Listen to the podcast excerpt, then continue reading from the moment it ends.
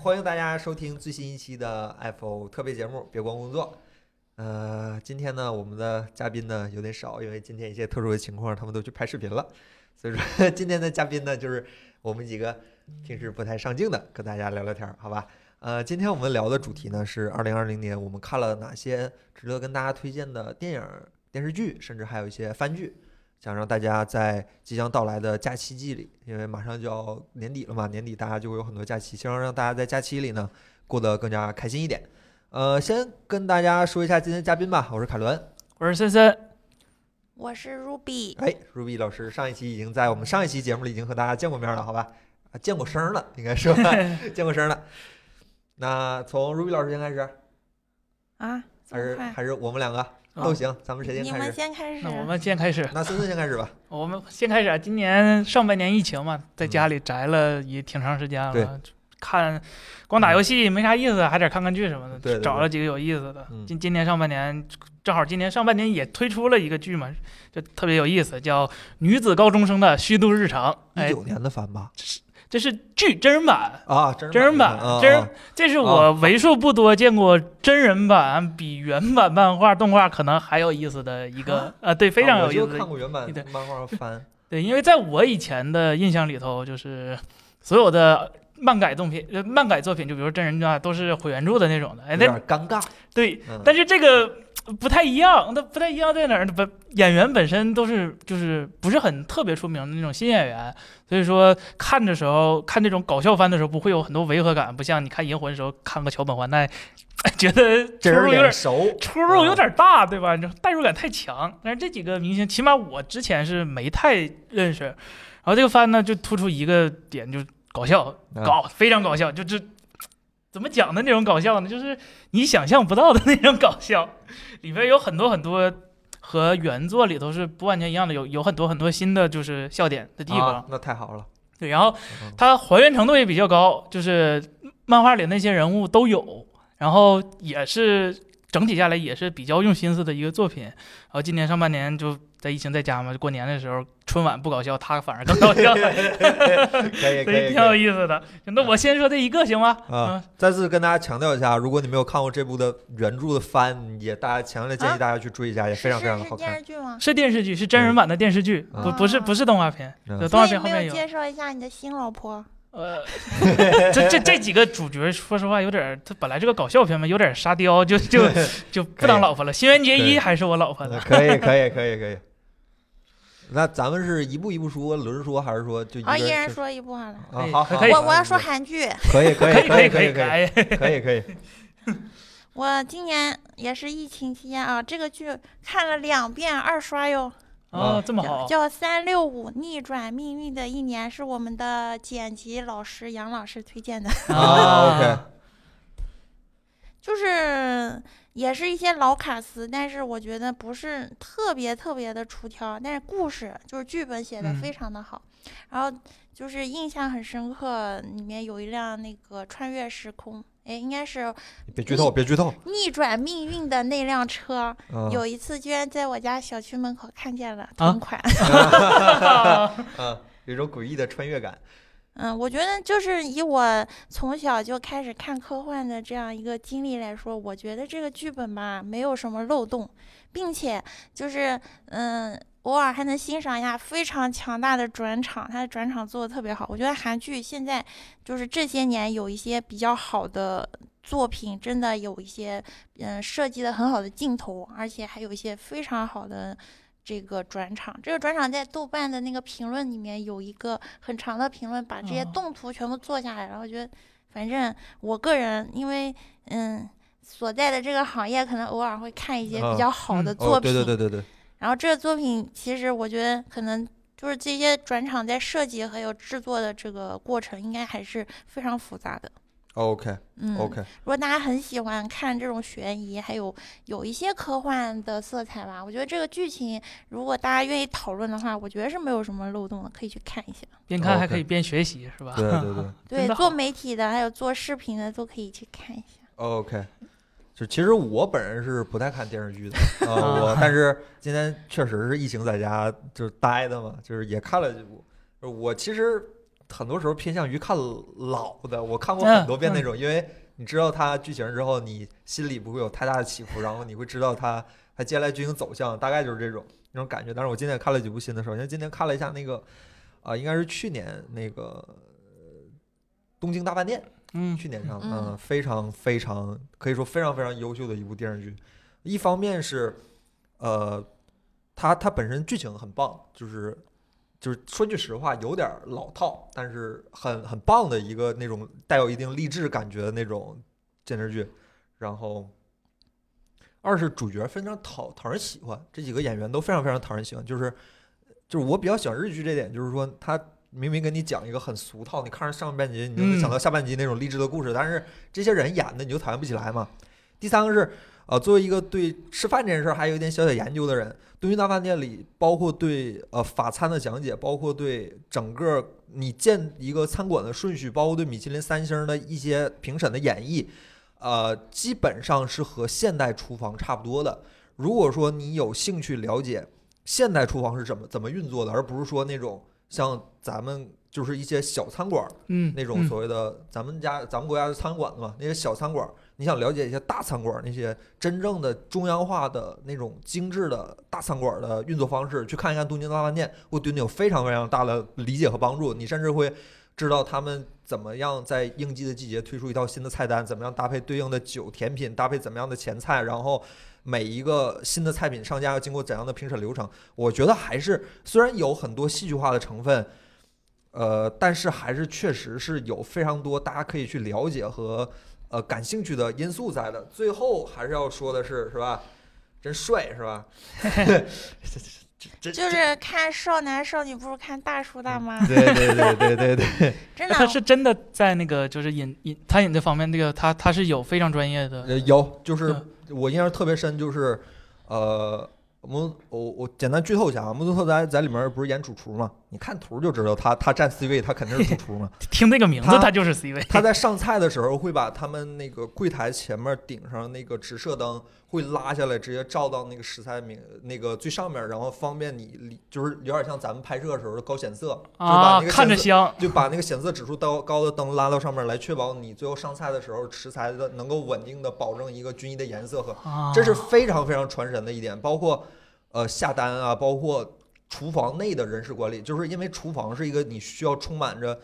现代厨房是一个你呃需要充满着激情的地方，这个嗯激情的地方就涉及到一个管理的问题。你可以看到现代厨房是如何管理的，这个其实都非常非常有意思，虽然是个电视剧，但是非常非常有意思的一点，对。啊对，还是非常非常推荐大家看一下。而且讲法餐，法餐其实在国内还是缺乏一定的推动，大家可以去了解一下。对，大概有是意这样的状态。对，我都忘了，但是我就记得那个栗子蒙布 朗，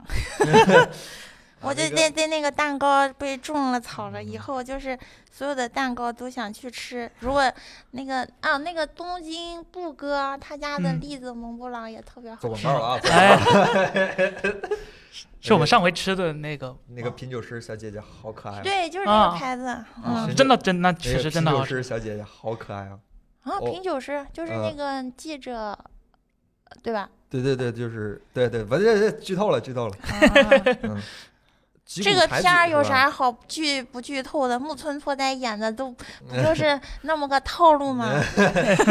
倒哦也是哎，不过好像是他近几年就是这位大神，就是口碑还有这个啊收视率最最好好的的一啊嗯一木部。村最近也人家专注于家庭了，人不跟你出来扯这些有的没的了。人家什么？那他女儿为什么都出道了？这不女儿出道了，出来安心演电影了。关键是是他女儿长得也也很好看，呃对我对觉对得啊，木村宫藤静香长得也挺漂亮的呀，人一家就基因好，你这玩意儿你得服对吧？你人一家基因好。哎，森森，我还有一下一个推荐的是一个比较老的，还不是特别出名的一个电影，日本的嗯电影、叫呃《圣之青春》。啊，呃，讲的是日本根据那个一个真实的故事就是改编的，就是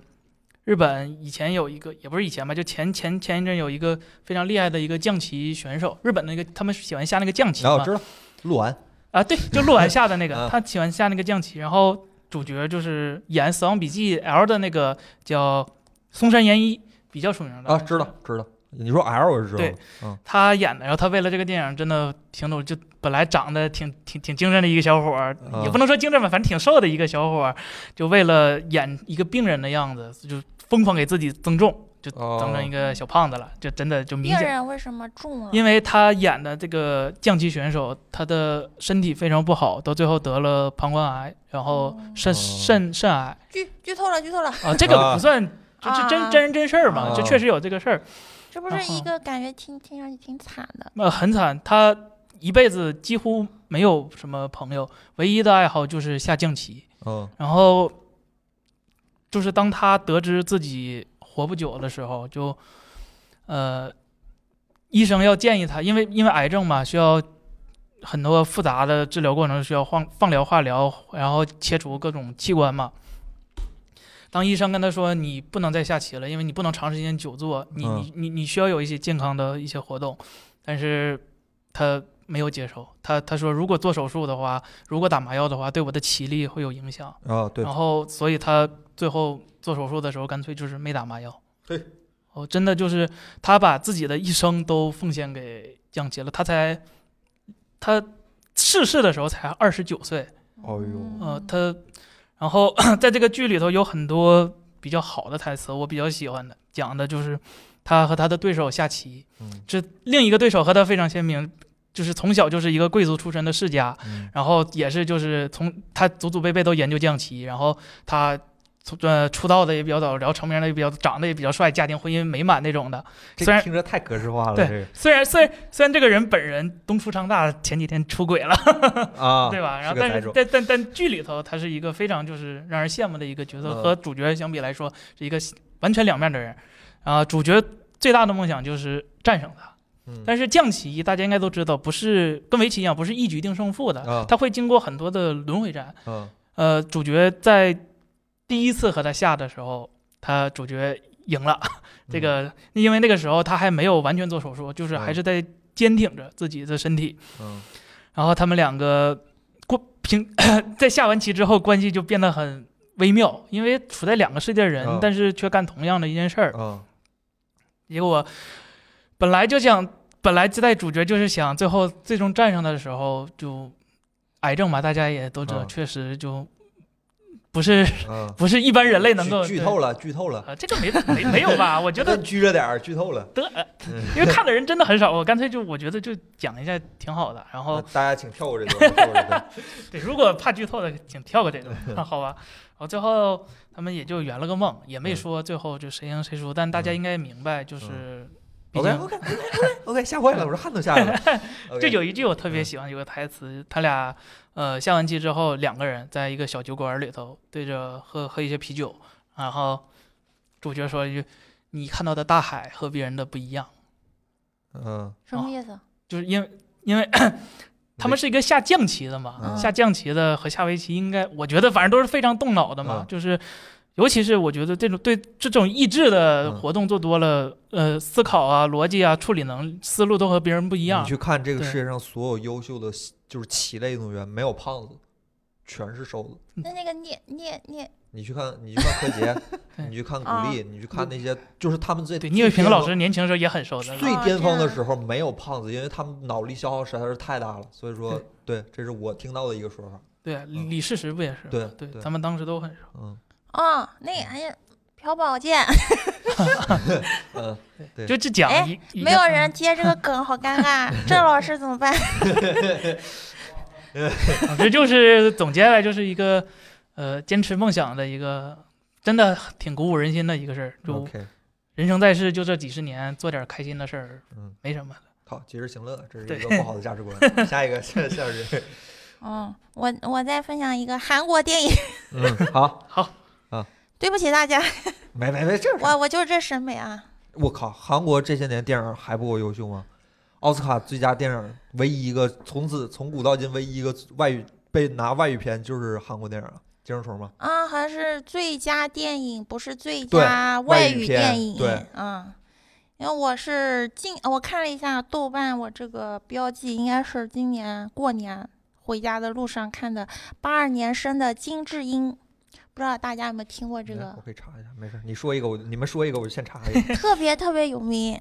因为现在就是好像是今哦，年、我好像听过这个，是很很坚强的一个姑娘的故事，那个是并吗没有很坚强。嗯他哎，这就个不过我记得听说引发了韩国很大的探讨，关于社会环境的一个很大的探讨包啊。括我们国的对热对搜对，对对，我看过这个，我嗯，嗯，因为就是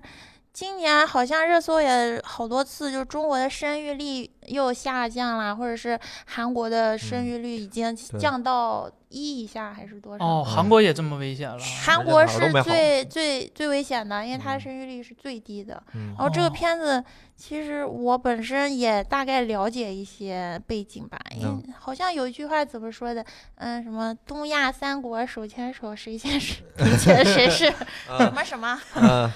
就像我本身作为一个女性，嗯然后呢，这么多年也感受到，再加上看这个电影，确实是，嗯，还有包括去年有个很很高分的日剧，叫做《坡道上的家》，嗯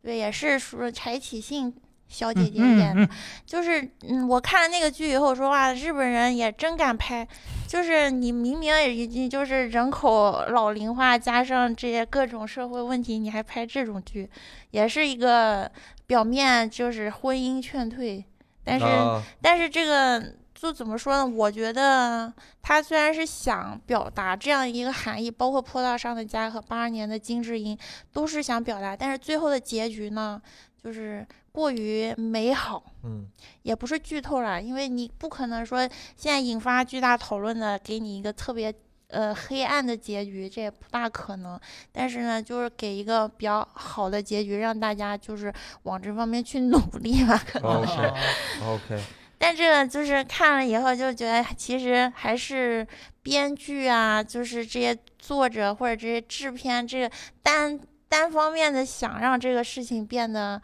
更好，就是自己的一个想法而已，并不能真正的去解决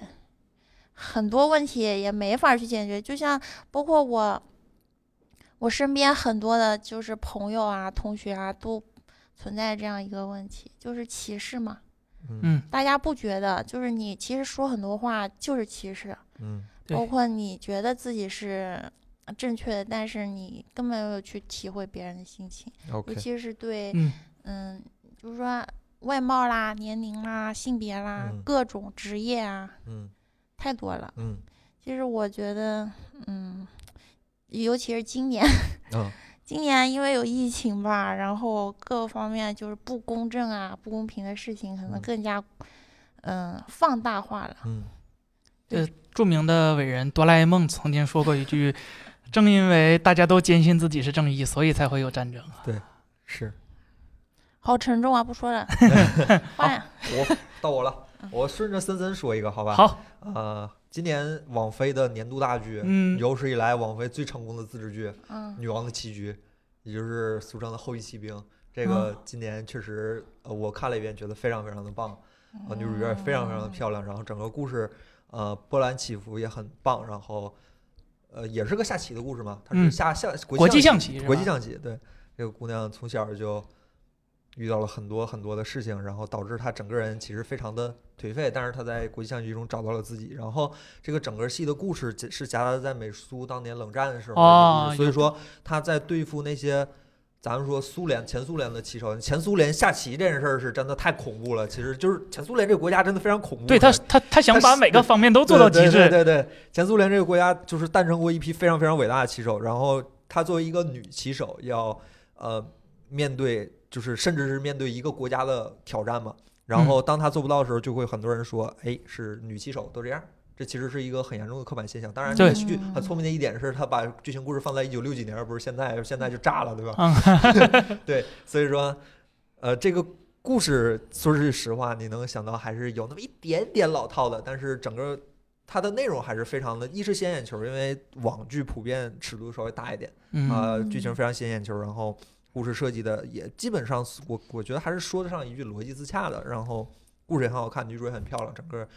呃也很励志，里面有好朋友，也有一些所谓的背叛，然后有亲情，有有友情。然后也有一些爱情，然后也有一些咱们在网剧里喜闻乐见的滚床单都都有，反正大家可以去看一看，还是非常推荐大家。这应该是网飞有史以来最成功的一次自制内容，因为网飞之前的内容很多都是叫好不叫座，这次是又叫好又叫座的一次内嗯，容。我大家看推我看荐这大个家榜一单下非对常非常靠对对前。嗯对对，大家可以看一下。哎，是女性大女主吗？大女主哦，嗯我要看。睡了好几个男 的，小伙儿长得倍儿帅，啊好吧？嗯，女主也非嗯常非常你漂你亮。怎么哎？人家不是一个什么什么职业来着？呃骑手国际象为棋什骑么手。为什么要评价他又睡了好几？你这是歧视，好， 剧情儿给大家讲剧情儿，这个女主本身也是非看到常，吗？就是这个偏见她她她她 对也在对局中不断的呃，或者说怎么样，在完善和进化自己，因为她这就算剧透了，因为她之前需要来吃一些药来维持自己的专注状态，后来嗯，他不吃药了也能够维持这种状态，就是他如何摆脱药物，如何坚持自己在，如何坚持他他如何坚持在那样的一种他他其实本人在生成长过程中非常的不顺利嘛，他如何在不顺利的过程中来维持自己对棋艺的精湛，然后因为当时女生下棋很少嘛，嗯尤其是对他那个生活环境的女性棋手其实非常少，他如何成为最后一步成为呃这个星球最伟大的棋手之一，其实是一个非常非常励志的一个故事，对，还是推荐大家去看一下，这故事是真实的吗？呃，好像是。哦，我忘了是小说还是这真不太确定。我当时只看了别人推荐，然后看了一遍就觉得确实挺真的好挺棒的。嗯，嗯，下一个，嗯，好，我推荐一个也是网飞的，网飞自制的，但是嗯 IP 是日本的，就这嗯我离不开小日本儿了。呃奥特曼是一是个吧呃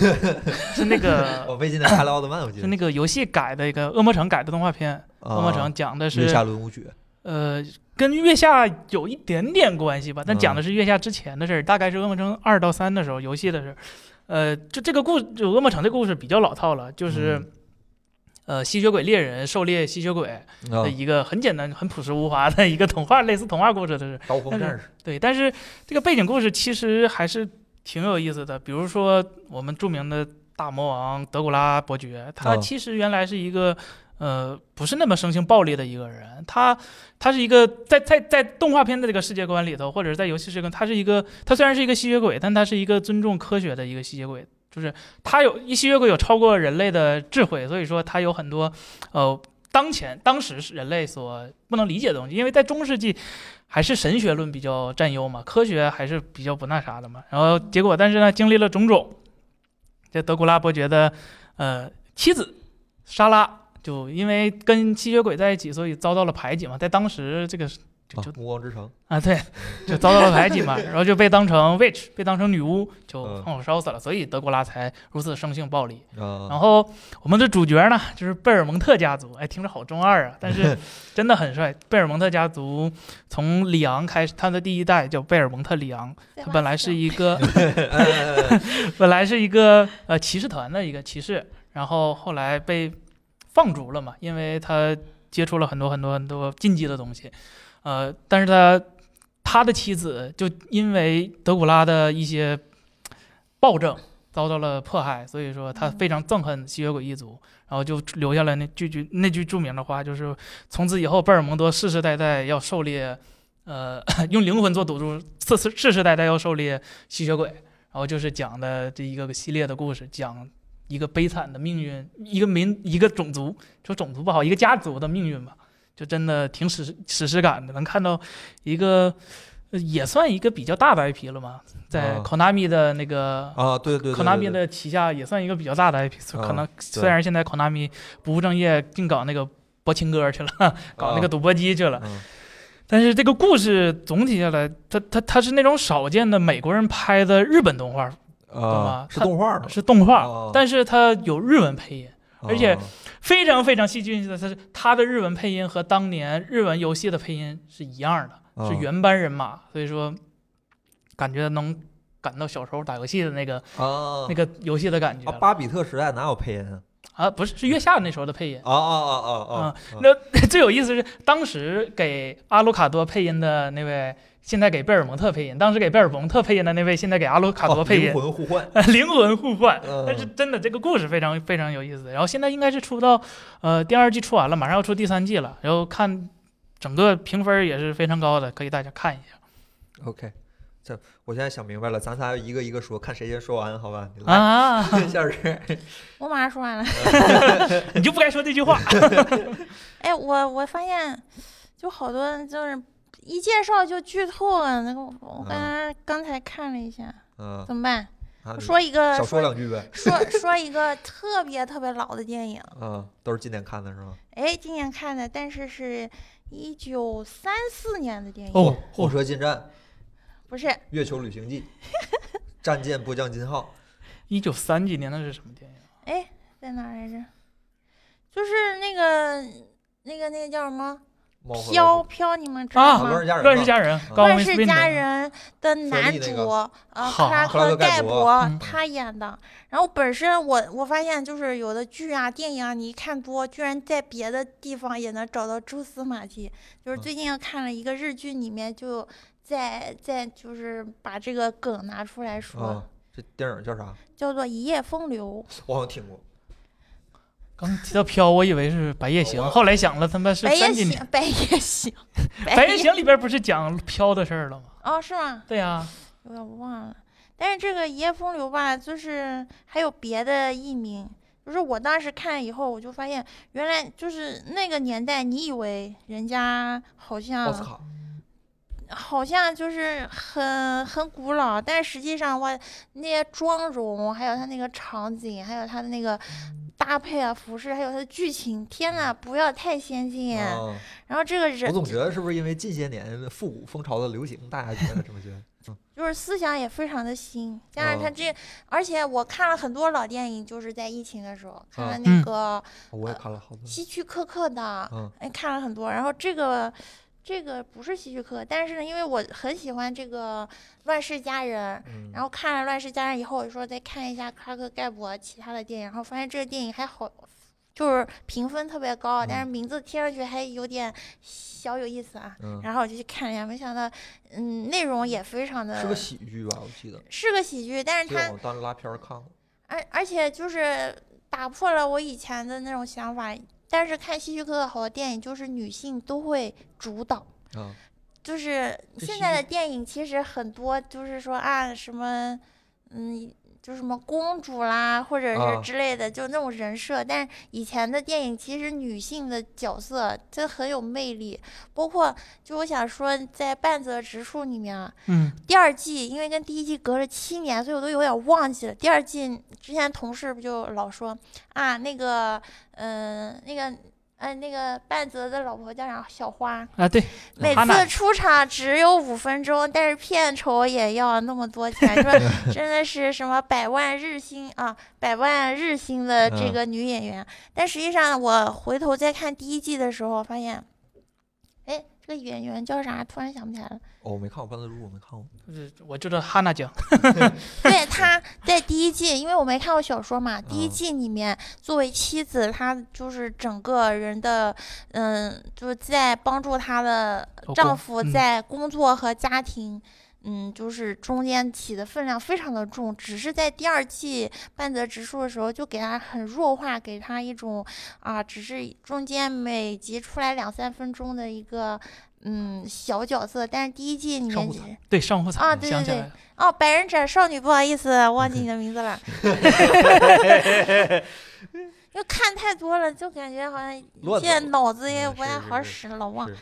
对，然后这个《一夜风流》也是，就是也是女性非常的主动，嗯但是呢，但是就不不讨人，就不招人讨厌，不像现在有的女的一主动或者是一有些作，就可能倒会贴啊，不是就是表啦 什么绿绿啊茶绿茶啊啦，，但是以前啊就是没有这种感觉。嗯，嗯，可能当时就是，而且他们演技也特别的好。这个整个故事，在我看来，就是我这辈子看过的最好的爱情电影。 《哦一夜风，流评》是吧？评对，价这么高，但是就是因为很老很老的电影，而且黑白彩色的黑白的吧，啊，对对对，而嗯且里面可能也大家就各位大直男也可以学习。可以可以可以可以，哎，有一定教育意义，我就爱看 了。对，哎克拉克盖博，然后我就反复看了一下这个人，就是他的生平也是非常的嗯有意思，他还参加过二战吧，嗯，哦，对，然后还当了飞行员，就是他最后去世的时候也是怎么说，嗯，就并没有很遗憾嘛，就可能有的人就是嗯、就是老了，然后完全没有名气了。但是他当时还是非常的，就是盛年吧，可能嗯是那种感觉。卡尔盖博基本上是美国黄金时代电影黄金时代的最大的男性代表之一嘛，女的有玛丽梦露，嗯，有有就是玛丽梦露和克劳德盖博两个人最后都演了同一部电影，然后他俩就同时吸影了，虽然就就挺挺那什么，因为乱点鸳鸯谱吧，嗯我如果没记错的话，应该是，然嗯，后两个人就同时吸影了。啊，说到复古电影是吧？反正你俩说啥我这都接得住。 我我在疫情期间看了大量的老电影，这个老电影是什么类型的呢？我看了大量的香港九十年代到一零零年代的香港的警匪片儿，啊，警匪片儿，啊他主他那时要候特别啊喜欢这种，主要呢就是杜琪峰老师的作业。你杜嗯杜导儿电影，我基本上是他的，就是那些好的电影，我基本上算是呃疫情期间看了个遍，《枪火》，这是吴镇宇，嗯呃，黄秋生，然后韩雪。林雪，林雪，然后那个那个韩雪， 韩雪唱歌的林雪他们，就是你看杜琪峰电影，就是基本上都有林雪在。然后《枪火》《暗神探》，这是那谁的？那个吴青云的，我没记错，吴青刘云的，呃，刘青云的，刘青云嗯的，呃，暗战、枪火那个暗花，一个字头诞生，黑社会，黑社会还是非常非常推荐大家看，第一部、第二部都很好看，但是我觉得第一部更好看一点儿。呃，PTU 机动部队，然后除了这个还有什么欧记三合会档案，呃，还有一些什么暗金，暗金应该是那个那谁拍的吧？应该是梁家辉拍的，反正。看了很多很多，就是我还是非常推荐大家去，如果对这个文化有兴趣，其实说句实话，香港的黑社会文化从某种程度说，跟就更像是一个文化代号，而不是说某种具体的什么呃什么什么红花会啊这种一种性质，什么就它它它它本身作为一种香港特有的文化符号，其实是非常值得大家去了解看一看的，我觉得非常有意思。就是这个这个门这个行业里的人基本都不说人话，都讲暗语，然后打手势，因为他们的工作本身就是见不得光的嘛。 所嗯以说，大家如果有兴趣的话，可以去看一看，去看一看当年洪门从清朝留下来传下来那些暗语，什么“三河水万年流”是吧？这 种是“明月中兴起一时，反清复明”是吧？然后你看一看他们那种特有的入会文化，那种包括像那个，呃其实《无间道》不也是嗯黑社会，黑社其实也是对香港黑帮和警察，就是他们警察和黑社会之间那种既有合偶尔会有合作，但是主流是对抗的这种很有趣的一种关系，比较其实也暧昧是吧？ 对对对对，你看，其实你去看，大家假如说看过《黑社会》第一部里的话，你看，呃，那个景色叫叫邓博他们去开会的时候，基本上就是大家坐下聊。我知道你们存在，我管不了你们，但是你们也得守规矩，你们不能乱。基本上是这样的一个状态，其实是非常非常有趣的，可以非常推荐大家去看一看。对，大概就是这样。尤其是特挑几部话，就是《枪火》，《枪火》很好看，五个人。五个人在那个商场里护着那大哥那段儿，嗯就是基基基本上是香港枪战教科书了。然后神探非常好看，呃，一个字头诞生，黑社会、欧吉桑会档案这几个都非常非常推荐大家看一下。杜琪峰这个人真的是香港一宝，这个人真的厉害。所以他现在拍了什么电影？新电影？他最近好像二零年有部新电影，他最近一部电影我能记住是《盲探》，刘德华演的那个《盲哦探》那有和好呃郑秀文像有几年 了吧？有几年了，一我上大学的时候看的，我觉得这一部印象比较深，最新几部好像都不是很很出色的，我有点记不住了。就这上一部有印象就是《盲探》，但是《我盲探》也非常推荐大家看一下，很好看。我记得看刘有德华吃饭吃有多香， 长得帅的人吃饭都感觉比别人香， 好吧，朋友们。其实说起这个，刚才提到《无间道》，嗯我们大大学，我大学的时候，大一上学期考高数上的时候，我们宿舍集体放弃了，熬了一宿看了一夜奥特曼，然后到了高一下学期考高数下的时候，又放又全寝室都放弃了，看了一宿《无间道》，然后大家一起在屏幕大家说：“哦，陈冠希老师真的太帅了， 关西老师，嗯，真的长得太帅了……”其实所以这事儿也不知道怎么说，就陈冠希就是其实香港娱乐圈很多的资源都是最后准备留给陈冠希，但是陈冠嗯希自己没办不法要，那没办法，那他那接现不在住。留给谁了？香港电影后继无人啊。对啊，哦，其实你人家看那些真正香港好的电影，还是咱们认识的那些人在拍。嗯，香港娱乐圈真的不是当年的香 港了。对，我我就看了《赌神》，啊，赌神也很好。 《赌神》真的，因为是那个何先生去世的时候，嗯嗯，然后我听了一些关于他的一些介绍，嗯发现好像当年有很多电影是以他或者他周围的人以原型，我觉香得嗯港赌博片儿也是很有特色的一个。对，其实杜琪峰老师也拍过嘛，《利咕利咕新天才》，很嗯多人喝醉的时候应该都看过打麻将的嘛。这香港麻将电影很有意思，完全看不懂人家打牌打麻将，我都看不就懂。看不懂，反正大概跟咱规则不太一样，因为他们带带带带花嘛，就反正挺有意思的。嗯对，大概就是这样，反正非常推荐大家去，就是当一个文化常识去了解一下。这香港的黑社会文化真太有趣了，就不要看什么《古惑仔》什么，就一看就很傻很假，真的就看一些这种有一点点纪实类型的，是吧？我觉得黑社会这个文化，呃黑社会这个电影就当一个文化纪实类电影看看也没有什么问题，挺有趣的。对，真的，这提到复古，我这儿正好也有一个很复古的一个，就是一九六五年拍的。这我觉得，反正想必大很多很多人应该都看过《音乐之声》。哦，我我小时候的，嗯对、我小小的时候看的时候，就断断续续的看嘛。中央六可能总演，或者是小时候有 VCD 的话，就可能断断续续看。但是当时不懂事儿，不知道这个故事到底讲的是什么，就以为是个唱歌的一一个啊不是音乐电影吗？啊，他本来对就以为单纯是个唱歌这样唱歌电影，其实不是，它它背后其实是一个很好的一个故事，它讲的是一个反战的题材嗯啊、哦它讲的是当时他们就主角他们是德国纳粹入侵了奥地利嘛，嗯啊，嗯飞快他们是奥地利的，然后讲的是在这个战争的年代啊，有没有能不能找到在一些就是一丝救赎的地方，在最后他们定定档在阿尔卑斯山上，在 特特别漂亮的一个阿尔卑斯山上，然后给大家唱那几首比较耳熟能详的启蒙的歌曲吧，哆来咪，然后《牧羊人》嗯《雪绒花》，还有《音乐之声》。哦就是长大了之后再看一遍，因为小时候也可能不懂英文，不知道唱什么。现在长大了，看看听懂英文，发现很温暖，啊，当时看的时候真的就热泪盈眶的感觉了，嗯有点儿就发现，从小小时候看故事和现在看故事是完全不一样的体验。小时候可能只在乎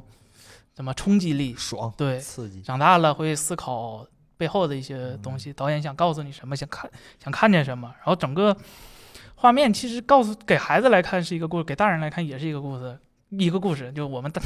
可能现在压力烦恼多了之后看一看还是挺好的，就推荐大家想怀旧一下的话，可以去听一遍，哪怕不看完整个电影，去听听他那个 OST 也是非常好的。 OK，哎，所以说这个电影，你觉得哪个地方最打动你？我呀，嗯我觉得就是那个女老师教他们唱歌的时候，发现明明是孩子，明明是最应该活泼的年龄，最应该没有就天真无邪的年龄，但是他们没有任何就是其余的什么课外活动啊，什么什么之类的。然后这个老师一步步引导他们，要我可以教你们唱歌，让你们感受到你们这个年龄应该有的快乐。虽虽然我是一个从小到大都没唱过歌的人，嗯，但是我知道他们这些演员起码在演绎上，他们会表现出就是很快乐确实一个很快乐、脱离世俗的一个感觉，因为那个年代确实开心不是一件容易的事儿。这话说得好，开心不是一个容易的事，就是那个二战时期是吧，对嗯对对德，国入侵哦吞并了奥地利嘛。对，就讲到声音，我本来想说嗯钢琴家的，后来一想 算了，嗯，因为我我在想啊，我近我最近看的这个电影叫《日日是好日》，是应该是今年还是去年去去年世的树木希林，就是一个应该算是日本的国宝级的女演员。嗯然后他，因为最近我有听一个节目嘛，就是说嗯声音，嗯、给你就比如说你作为一个演员，如果你想提高演技的话，嗯、还有哪方面？就是说声音其实是很能够打动人的，就像森森刚才说的，音乐，也就是说音乐也是很能打动人，但是它可能是一个，比如说包括旋律啊，还有它很多人合唱的那种气氛。嗯，但是我看《日日是好日》这个电影的时候，就其中有个场景，嗯，其实也不算剧透了，因为它就是包就是一个长达几十年的一个呃女主角学茶道的故事，然后哦中间她可能包含她自己的人生的起伏和她的。嗯，家人还有她的工作生活的一些变故，然后中间这个树木希林就是这个呃女演员，她就是嗯非常非常的，就是给我一种感觉，就是她就像我的老师一样，她她在里面说话，比如说教导我啊，就像教导那个女主，就像在我耳边一样，因为她的声音特别有感染力。就是有一幕，她是安啊慰女主，呃，女主是黑木华，就是那个《纸的新生活》的那个女嗯主，嗯对他很适合演这种，感觉很纯真啊，但是其实也不是啊。 其实也不是， 但是他在这个戏里面啊，就这电影里面还蛮，就是就是他那种形象啊，或者他的演技确实很适合这个电影。然后实际实际上这个树木希林这个这个老师他的演技就真正打动了我，因为那一场他就安慰黑木华说：“你父亲啊，你就不要太在意。”然后那个声音嘛，就是他嗯，其实。表面上就是看他的表情或者他肢体没有什么大的波澜，但他的声音就让我觉得啊，真的好感动，当时就有一种很想哭的感觉。就这个电影嘛，看似非常非常平淡，根本就没有什么剧情，但是特别能看下去。然后呢，也也就是让人感觉到声音作为一个演员的他的这个嗯表达的方式。就是我觉得从这个电影或者从这个演员的身上，我才真正体会到这一点。嗯，就像我们平时看很多，嗯，看很多电视剧嘛，觉得嗯就是舞台剧演员或者话剧演员，他们来演电视剧就是碾压，哎啊对，舞台剧是尤一其个是非话常剧非真常的是吃话剧真的功底是的一嗯个，就是这个声音为什么就别人传达的就是嗯就对是很台词功底是很对好对，对，老说台词功底，我从来就没想到还有这一层。呃，就说来啊惭愧，我大学的时候有一段黑历史吧，就 就是因为当声优了是然后吗？当时因为喜欢二次元嘛，我们超二次元当也时是二次 元，有 个社团嘛，大学时候喜欢搞啊这，就去动漫社团嘛，然后就当时长得还算过得去， 啊就被学姐拉过去当 cos coser 了，然啊后就去当你也地穿质女装，那女装倒没 有，然嗯后第一次就是去代表学校表演舞台剧，啊演舞台剧了之后才知道，你你在台上演讲和现在出视频，这就这个感觉是完全完全不一样的。就是，呃，视频倒还好，因为有后期剪辑，还能、还能帮你应付很多错误。但是当你真正上台的时候，不论是当时你要活跃那个气氛，你还要表保持你的动作，不能让观众看出来你是一个刻意去做的，你要真的融入到那个故事当中，然后你还要考虑各种转场、各种换场、各种角色之间的配合。这个舞台剧的功底真的要比演电影要难很多很多很多很多的。它是一个现场发挥的，然后要跟现现场的观众有一定叫什么情投意互合动感觉，对啊互动的感觉。你也是看他对演的对嗯对，你得让他明白你确实在演，但当时虽然演的不太好，失败了，最后导演还来一句啊，演完了， 很遗憾，第一年代表学校参加，我们就拿了个入围奖，啊 灰溜溜的就回家了。可但以可以是 当时觉得还是就学到了很多，然后就退社了。 啊，操，故事不好听啊这个。但是起码让我知道了这个行业是非常非常非常有敬畏之心的。嗯，日日是好日，这个这个名儿我太喜欢了，每天都是嗯好日子，这种感觉真是这个电影是去年的北京电影节的展览影片，哦啊我哦当时因为没买到票，所以也 没看，哦然后一直想等上映看，结果国内并没有上映。哎，这哎种呦题材为什么不能好像上日映？本好像很多这种很日常的这种嗯，啊嗯，嗯小森林，呃，啊小毛蛋不是不是小毛蛋，那个谁，那个小森林主演叫啥来着？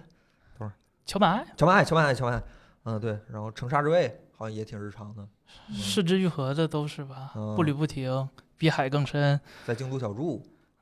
小偷家族。嗯，行了，我们小小偷家族并不日常不，日常吗？不不日日常常吗？不日常我觉得很日常不日啊。常，那个不是一般人，但是我看了，我一开始我就猜到了是怎么回事，是因为我 我我太套路化了吗？啊呃，既然森森说了一个关于音乐的，我也说一个好吧，这个不是我今天看的，但是就是先说一句。法国电影《放牛班的春天》啊啊啊、啊！这个也是关于教小孩唱歌的一个很经典的故事，也是老师和学生如何相处的一个，我觉得是一个很教科书一样的电影。嗯如嗯何打破学校对他的，在我看来是很戏剧化的施压，然后来教让小孩感受到那些他们咱们就是校长学校口中那种问题学生，让他们感受到，包括像《死亡诗社》，其实也是这种类型的电影，就是教育这个问题，尤其是教育所谓的所谓的问题儿童这种电影，一直都是电影史上一个长盛不衰的经典。就很嗯多很多这样的类型。然后，啊、我看啊，我我拿一个什么电影接一下啊？说到教育，就不能不提龙樱。啊，龙樱当然是神剧我了，没看过，龙樱啊，龙樱真的非常非常非常非常，我想下辈子投胎做那个谁的 学生。这个剧评日本前十没有任何问题吧？我觉得在电视剧里头，前十肯定没有问题。对呀、我觉嗯得啊前十一点问题都没难有道。是你心中的第一吗？这毕竟有我老婆在嘛，是是是是是是轩辕杰一演的是吗？是讲的是，哎呃你继续我不说不你不的剧透了，不剧不透了，好你接着意思啊，讲你你的。啊，对对我没对看过，我没看过啊，还是小太妹时候的轩辕杰一是吗？我都忘了。但这个啊这那天坐地铁看周围呃旁边有个人在看一眼，啊，是吗？哦，我上一这次这个年代还有人看这个剧，日啊我本的话，我能想到惊了。垫底垫底垫底辣妹那个啊啊那个还有村 架纯，嗯，啊，那我说个再说一个好吧？那好个既然说到音乐了是 吧？我我补了一下零零七，哎哎， 零零七的音乐还是非常经典的，好吧？每一代零零七音乐，啊我因为我从小跟我爸看零零七嘛，我觉得男孩子应该都是跟爸爸一起看这种。小时候有碟租碟对儿是这种电吧？影，我跟我爸看，我爸就很喜欢皮尔斯布鲁斯南。啊，所以说，在他他甚至看来，在他的世界里，肖恩康纳利都不算是很经典的零零七。然后他对丹尼尔·克雷格这位这位这位老师就非常的不认可， 非常的不认可，非常不喜欢。就电影的那对个，对对，这所以受我爸影响，我多多少少有一点，也不是很喜欢丹尼尔·克雷格。然后长大之后看一看，觉得还挺好，我觉得《花花赌场》挺好看的。嗯，然后然后补了疫情期间补了他他演的三部吧，应该是《幽灵党》，应该按顺序应该是《量子危机》《皇家赌场》和《幽灵党》。然后《天幕危机》我是之前就看过了，然后是那个天幕危机》有说啊，《天幕危机》是我跟我女朋友出去一起第一看的第一部电影，是大破铁幕杀机，，对对，《天幕危机》Skyfall，然后跟我，然后今年应该就是本来应该预定是今年，然后转到明年的《无暇赴死》，明年嗯去看一看。我觉得我对丹尼尔·克雷格老师呃评还价，可我以啊觉得还可以，觉我得我他我也觉得我挺喜欢。他演007的，就是他演零零七味道跟之前的那种很绅士零零七不太一就样，他有一点雅痞那种感觉。我我本身是就就我我小时候去那个同学家嘛，他他爸爸特别喜欢看零零七，就能嗯在他家翻盘，有成嗯成沓成沓的盘。对我个人当时没有，但是我听那个《大破天幕杀机》这个这个标题吸引了我，我觉得这个翻译真的啊你有你有点中二啊。天幕杀机》你看的时候已经是小时候了是吗？我那时候都已经上大学了，也没太 小了，也没太有小点接不了，上话，这个时候有 点也没接不上太话，小感觉到自己有一点在年龄上没的差劣多势嗯少，没差多少。可能是我心态，我我当时人嘛总是有妄想嘛，可能我觉得当时很小。 我觉得天幕，我觉得丹尼尔·克雷格你现在不是才十八岁？对呀、1十八岁也很大了，好吧？可以可以可前以几年才十六，好吗？ 可以可拯以救世界的年龄。可以，然后呃呃，对应的还看了《谍影重重》，是一直《谍影重重》是我个人非常非常喜欢那的。啊碟中啊就是 谍呢？对《碟碟中谍》一般，《碟中谍》我觉得还是偏体术一些，就是谍，我觉得谍《谍影重重》的《谍影重重》那种。就是摇，就是跟着摇的那啊种感独特觉的根深的视角，其实在我看来也影响了《零零七》。《零零七》这嗯几部也不太跟你讲什么高科技啊、炸弹啊、特效啊、嗯嗯好车啊，当然他还是开的马自马丁，但是他不太跟你讲这些了。对，就是他也跟着有一点像零零七那种，有跟《谍影重重》那种，就是马特·达蒙老师那种有一点谍战意味的那种感觉，嗯我觉得挺好。我特别喜，我个人对《谍影重重》是更高于零零七的，就是这种嗯类型电影的话，我个人是很喜欢《谍影重重》这系列。就是你真的，我没看四啊，妈那个那个那什么遗产，伯恩的遗产我没看，一二三五这几部你看了一下，都会感觉也真的让你看这种。所谓的弱智的美国大片儿的时候，让你产生一种紧张感，嗯啊，这种紧张感是你就是看这种剧情套路的时候，你很难感受到的一种。你永远知道好人们肯定不会死，零零七身中二十枪被子弹打碎 了，他也死不会了死对吧？对他还能游走，是吧？其实《谍影重重》也有一点，就是我记得第几部伯恩掉河里了，那不最后不也游走了吗？对吧？就是他不会死，但是你还是能从剧情里读出一点就是紧张感、紧迫感，就是这个我觉得还是非常非常棒的。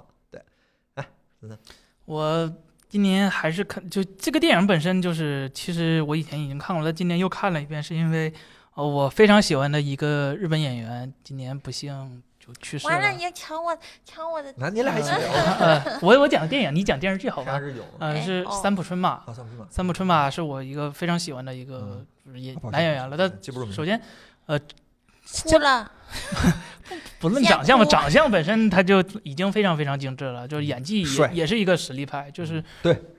真的是一个非常厉害的人。然后他演的这部电影，他叫《永远的零》啊，不是不是那个零啊，这个零是是很正经的那个二战的时候零式战斗机的零，讲的是永远的零，啊！讲我嗯虽然没看，但是我知道这个。呃，虽然讲的是日本的二，是日本少有的日本自己发动的发发出的一个反战的片儿，知道吧？就因为小日本在这方面确实就不正是确正很确对对，就他们。就他跟《起风了》一样，都是一个反战的片儿，讲的都是二战，都是零式战，讲的是，呃，当时的一个神风特工队的一个特工队员，嗯虽然他是一个特工队队员，但他非常非常的不喜欢他的国家的军国主义，嗯然后他也非常非常的贪生贪生怕死，但嗯是他每次都要，但是他每次都竭尽全力要完成任务。嗯他每次完成任务的 想法也非常简单，因为如果他不去尽力的话，他可能就是死的那个人。如果他死了，他就对不起他的家庭了。他在剧中说过一句话：“我个人死了，对日本赢得这首这这场战争无关紧要。”就他对这个战争没有，我即便驾驶的再好，我也不能影响战争的局势。但是我如果死了，对我的家庭来说是一个非常非常重大的事儿。嗯呃，就虽然他讲的是 一个叫就是神风特工队的事儿，但是他整整体还是反战的，就是告诉呃，生命非常非常的可贵，人每个人的生命都只一次，不要被那些军国主义的那帮那帮那帮坏人洗脑了，说你要为你的军国主义达成什么什么目的，没有，你你天生就是应该是自由，你应该为你的生活，为你的一切，为你任何喜爱的事物所所活着，所以说。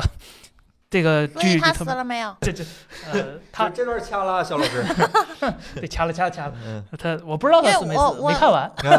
我听你说，就想那个前几年那个清华大学叫叫什么来着？那个校庆一百周年那个嗯电影里面，王力宏不是演也演了一个类似这种角色，无《无问西东》啊对对对对对，对他，他演的这个角色跟跟这个嗯马碧怀演的正好相反 嘛，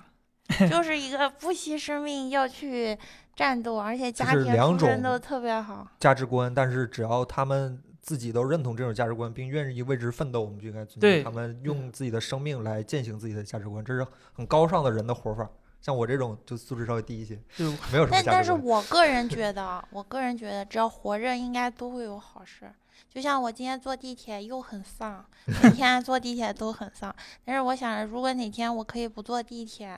啊的话，也许就能碰见好事啊，我可以嗯去吃点好吃 的什么。嗯但是一想，如果那你不坐地铁，肯定就不不用上班，那你不用上班，你又没有钱，你没有钱的话，要怎么去哦吃好吃的？对让人让人讨厌的成年人有的有世点界 伤心。提到这就是成年人的世界。提到反战，其实我发现就是大部分的，起码是漫画作者，其实在这或者是动漫这帮日本的作者还是比较反战。比如说，呃，宫崎骏就是一个非常非常嗯啊非常反战啊的，那他可不他严厉批评过对对日对本政府，说要要要向世界道歉，嗯不只是向亚洲，他是要向世界道歉的。嗯然后他当时的《起风》里头有一句特别出名的，我反正特别影响我的台词，讲的就是，呃，零式战斗机的发明者吧，叫 就是谁我就不讲了，大家可以自己去看，因为这个故事就是围绕他讲的。他就是说过一句话，呃，我们设计的这架飞机什么都好，很轻，然后能达到任何所需要的目标。唯一的缺点，唯一的现在需要克服的就是不能带机关枪。嗯，就是说他在很多很多方面都隐喻出他是一个非常反战的人。然后对比如说，呃，《哆啦 A 梦》的作者，他他他也是一个非常非常反战的一个一个一个人。《哆啦 A 梦》里头本身就出现过很多桥段，说不希望日本嗯发动战争嘛。然后日本漫画大师手冢治虫也是一个啊非常非常，对对他对特对嗯意强调过，漫画不能以战争或者是什么之类的题材来来来服务大众，他一定要是给大家宣传一个非常非嗯快乐常的对对非常正面的一正个形能象。量。嗯就我觉得，哎，对，应该让日本这帮画漫画的当官儿。 政治家和艺术家嗯对思考的东西是当不一然，样对的。他们有他们的考虑。对，嗯，但是好像就是三浦春马在这里面演的这个角色，也冥冥之中预示着他的结局有一点悲惨。嗯还好吧，我觉得。这嗯但是我其实也嗯挺，就是今年反正挺奇怪的，就看完那个《行骗天价》，嗯，那个电影版 special 以后呢，过了没多久，哎，三浦春马就去世了。我真的嗯当时特别对，然震后撼又过了没多久，竹内结子也去世了。哎，然后我就很震惊，啊我说，尤其是竹内结子，可能我对她感情还更深一点。我我以前看她跟那个山 P 的日剧《午餐女王》，嗯但我现在去搜啊，这个片源好像挺少的，就没有再回忆了。但是我就看，我就记得当时看这个电视剧的时候，就感觉这个女主，而且她就是很年轻的时候就成名了，没想到现在。其实她还是很漂亮，也很年轻啊。我觉得三浦春马也是，这就就，呃，呃对啊，可能然他们有后他们的嗯苦楚对，没办这法个这个评论不个不要随便嘲笑，就哪怕是呃张国荣这样，他们即便是在我们看来有很高很高的成就了，但是他们生活有他们的困难。嗯众生皆苦，对对，众生皆苦。嗯就像费雯丽吧，我其实看完那个片儿，我花了一年多 时间，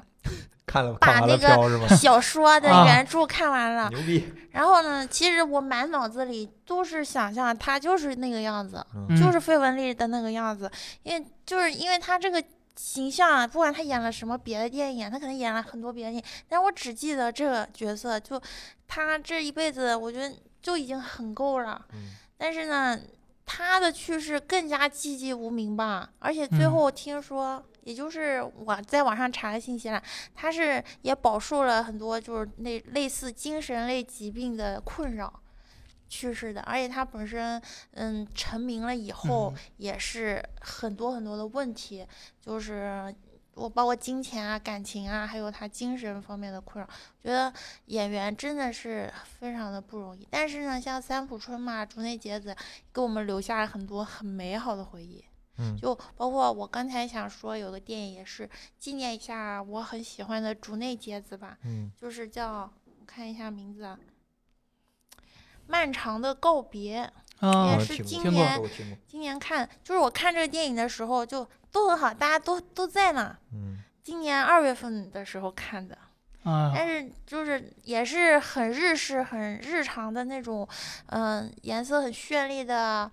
就是庭园景象啊，然后很温柔的这个女女主啊和她的母亲啊，还有她的家人啊，都是这样一些欢笑的场景，包括在游乐场。但是她的故事吧，就是说，嗯，阿尔兹海默症或者嗯是老年痴呆症的这样一个父亲，就是围绕着他，他的家人是怎么样的，就是生活，其实嗯也很日常，但是呢，给人感受就是，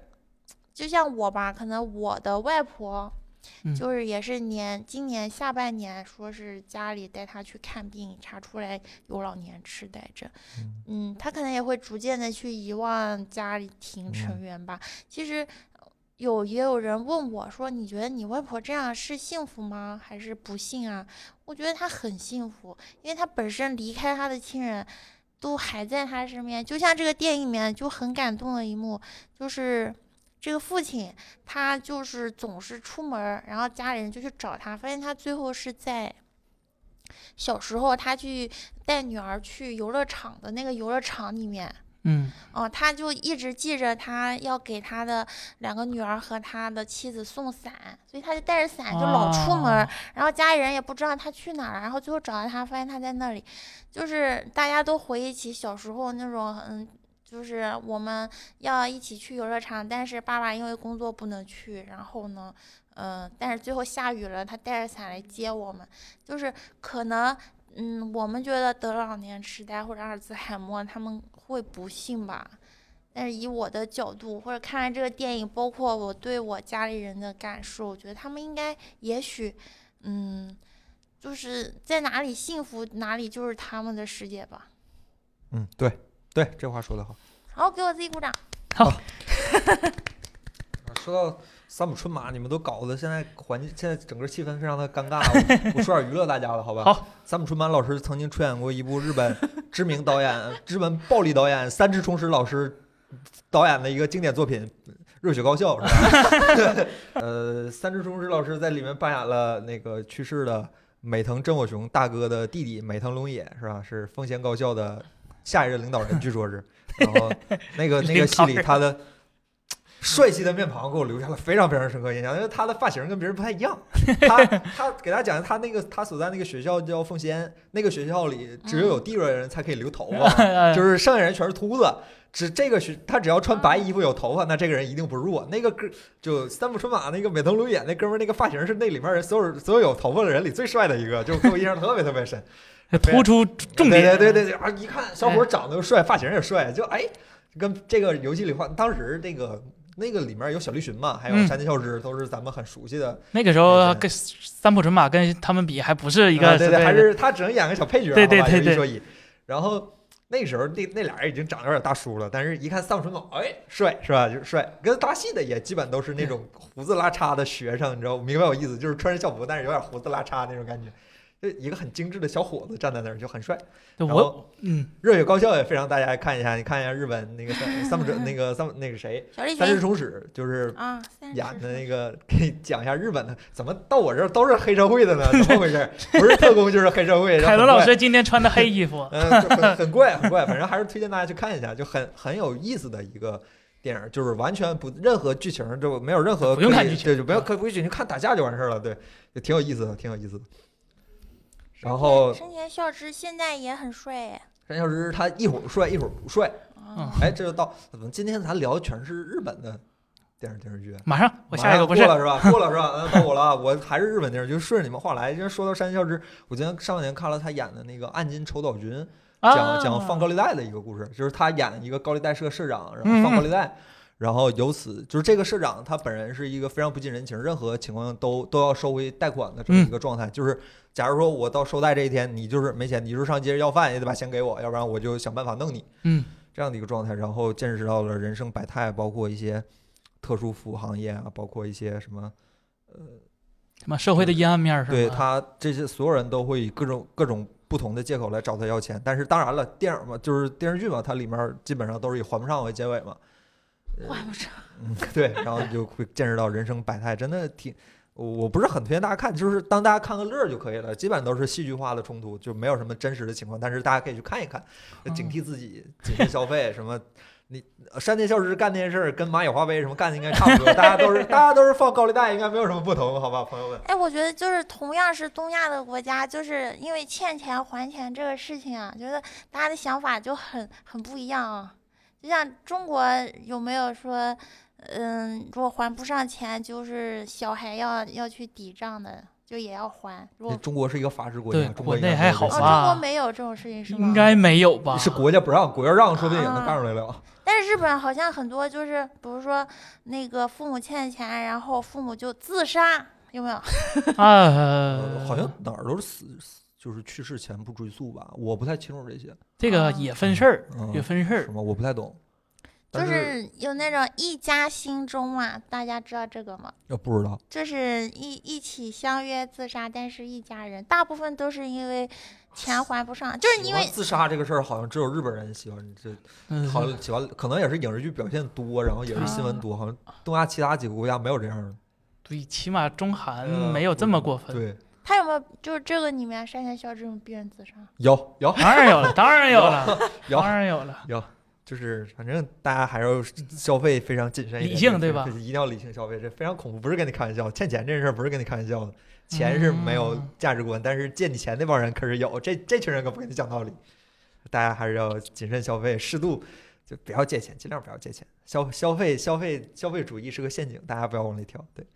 来思思，好，下一个，就刚才讲到是日本的战争片儿，嗯我要再讲一个，呃，讲的是一个德国的一个二战的一个片儿，叫嗯《我们的父辈》。啊，呃，是这个这个电影竟然是分上中下部的，然后因为哦非常长，它五条线并进，讲的是战争之前的呃一个小团体，一个小伙伴们嗯五个人，呃，然后在经历了战争啊之后的一个故事，就五个人嘛，一个一个军官哥哥，一个军官弟，一个一个士兵弟弟，德国人是吗？德国人啊，一个军官哥哥，一个士兵弟弟，然后